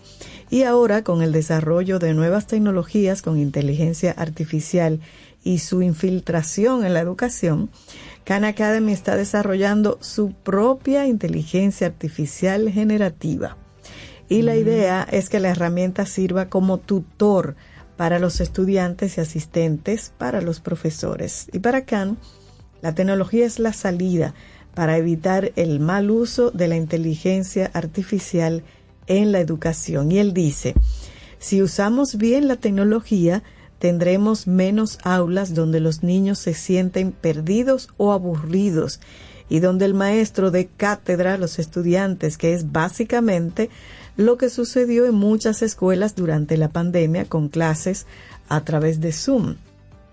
Respecto a los cuestionamientos que muchos plantean sobre el machine learning o aprendizaje automático y la exhibición de comportamientos parciales o prejuiciosos, el empresario dijo que a menudo esos problemas pueden ser imposibles de evitar, especialmente en las humanidades, pero señala que con las clases en línea es mucho más fácil monitorear cualquier irregularidad.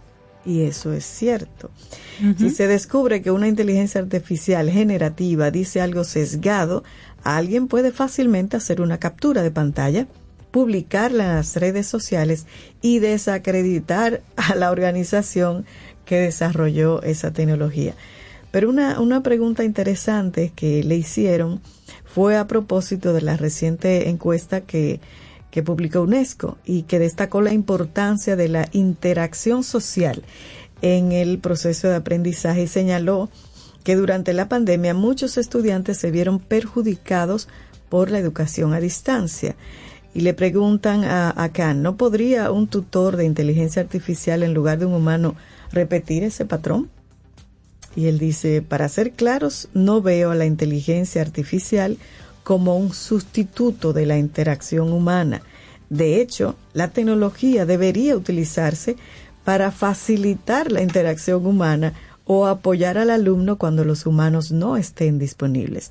Todos recordamos alguna vez cuando éramos estudiantes y estábamos a las 11 de la noche antes de un examen tratando de entender un concepto sin nadie que nos ayudara. Ahí es donde entra la tecnología. Interesante, ¿no? Sí, sí, sí. O si el estudiante le da vergüenza hacer alguna pregunta frente a una sala llena de gente, entonces puede preguntarle a la inteligencia artificial que de hecho notificará al maestro sobre esa pregunta y todas las demás, sugiriéndole que, por ejemplo, explique nuevamente ese concepto en el aula.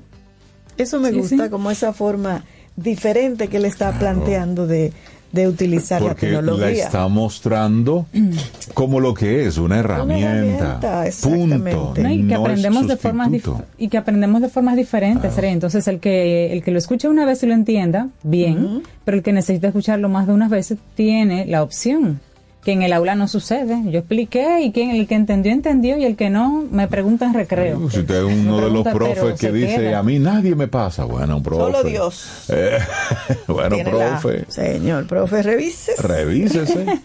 Pero interesante esa Muy bien. forma de Esas utilizar la inteligencia positivas. artificial, claro. de usar la tecnología así es bueno así nos vamos hoy Así es día es. del Es pan verdad, también vamos día de la columna vertebral ¿Y tú no vas a invitar a comer pan?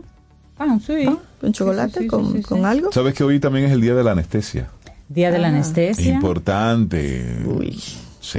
Esa no me gusta. ¿Esa no te gusta? Esa no No, gusta. pero mira, por la anestesia es que se ha podido Sí, evolucionar en la medicina. Claro. Porque eh, antes, hacer esos procedimientos. te ponían era que No, no, no te ponían a hacer. sí, pero ya esto era una Eh, anestesia. olía- olías Éter. algo y te ponían un palito o algo en la Y boca y y, apriete y aguante. No, Ay, pues ya me gusta la anestesia. La anestesia.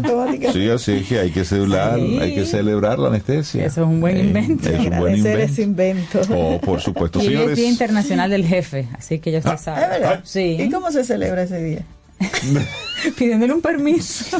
A ver, ¿cómo celebra el día de ¿Cómo celebrar el Día del Jefe? Ay, Ay, Yo no sé cómo. Llegamos al final de nuestro programa por este lunes inicio de semana, mañana martes, y el universo sigue conspirando.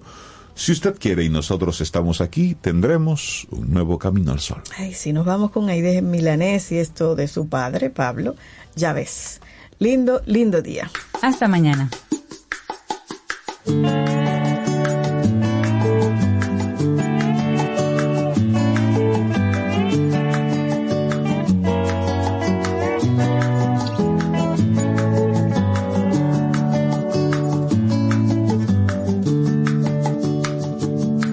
Ya ves, y yo sigo pensando en ti como ave que retornará.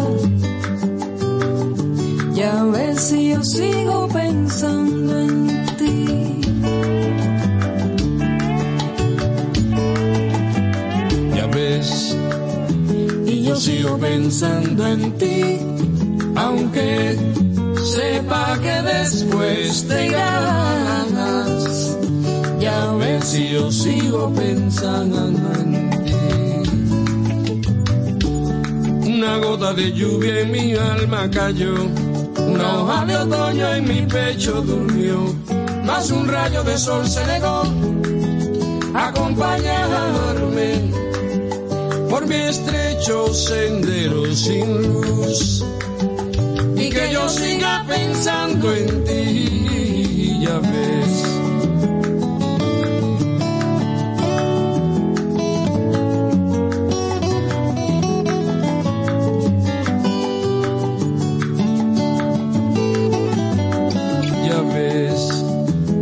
yo sigo pensando en ti como ave que retornará.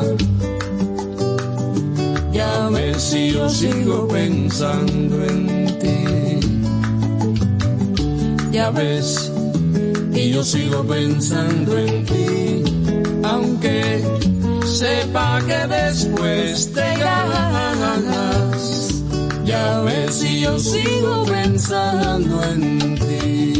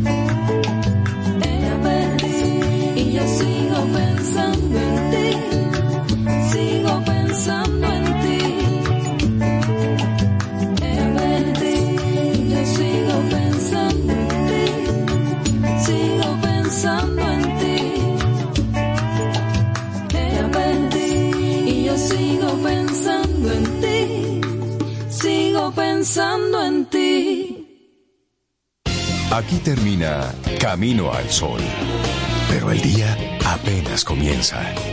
Vívelo Camino al Sol.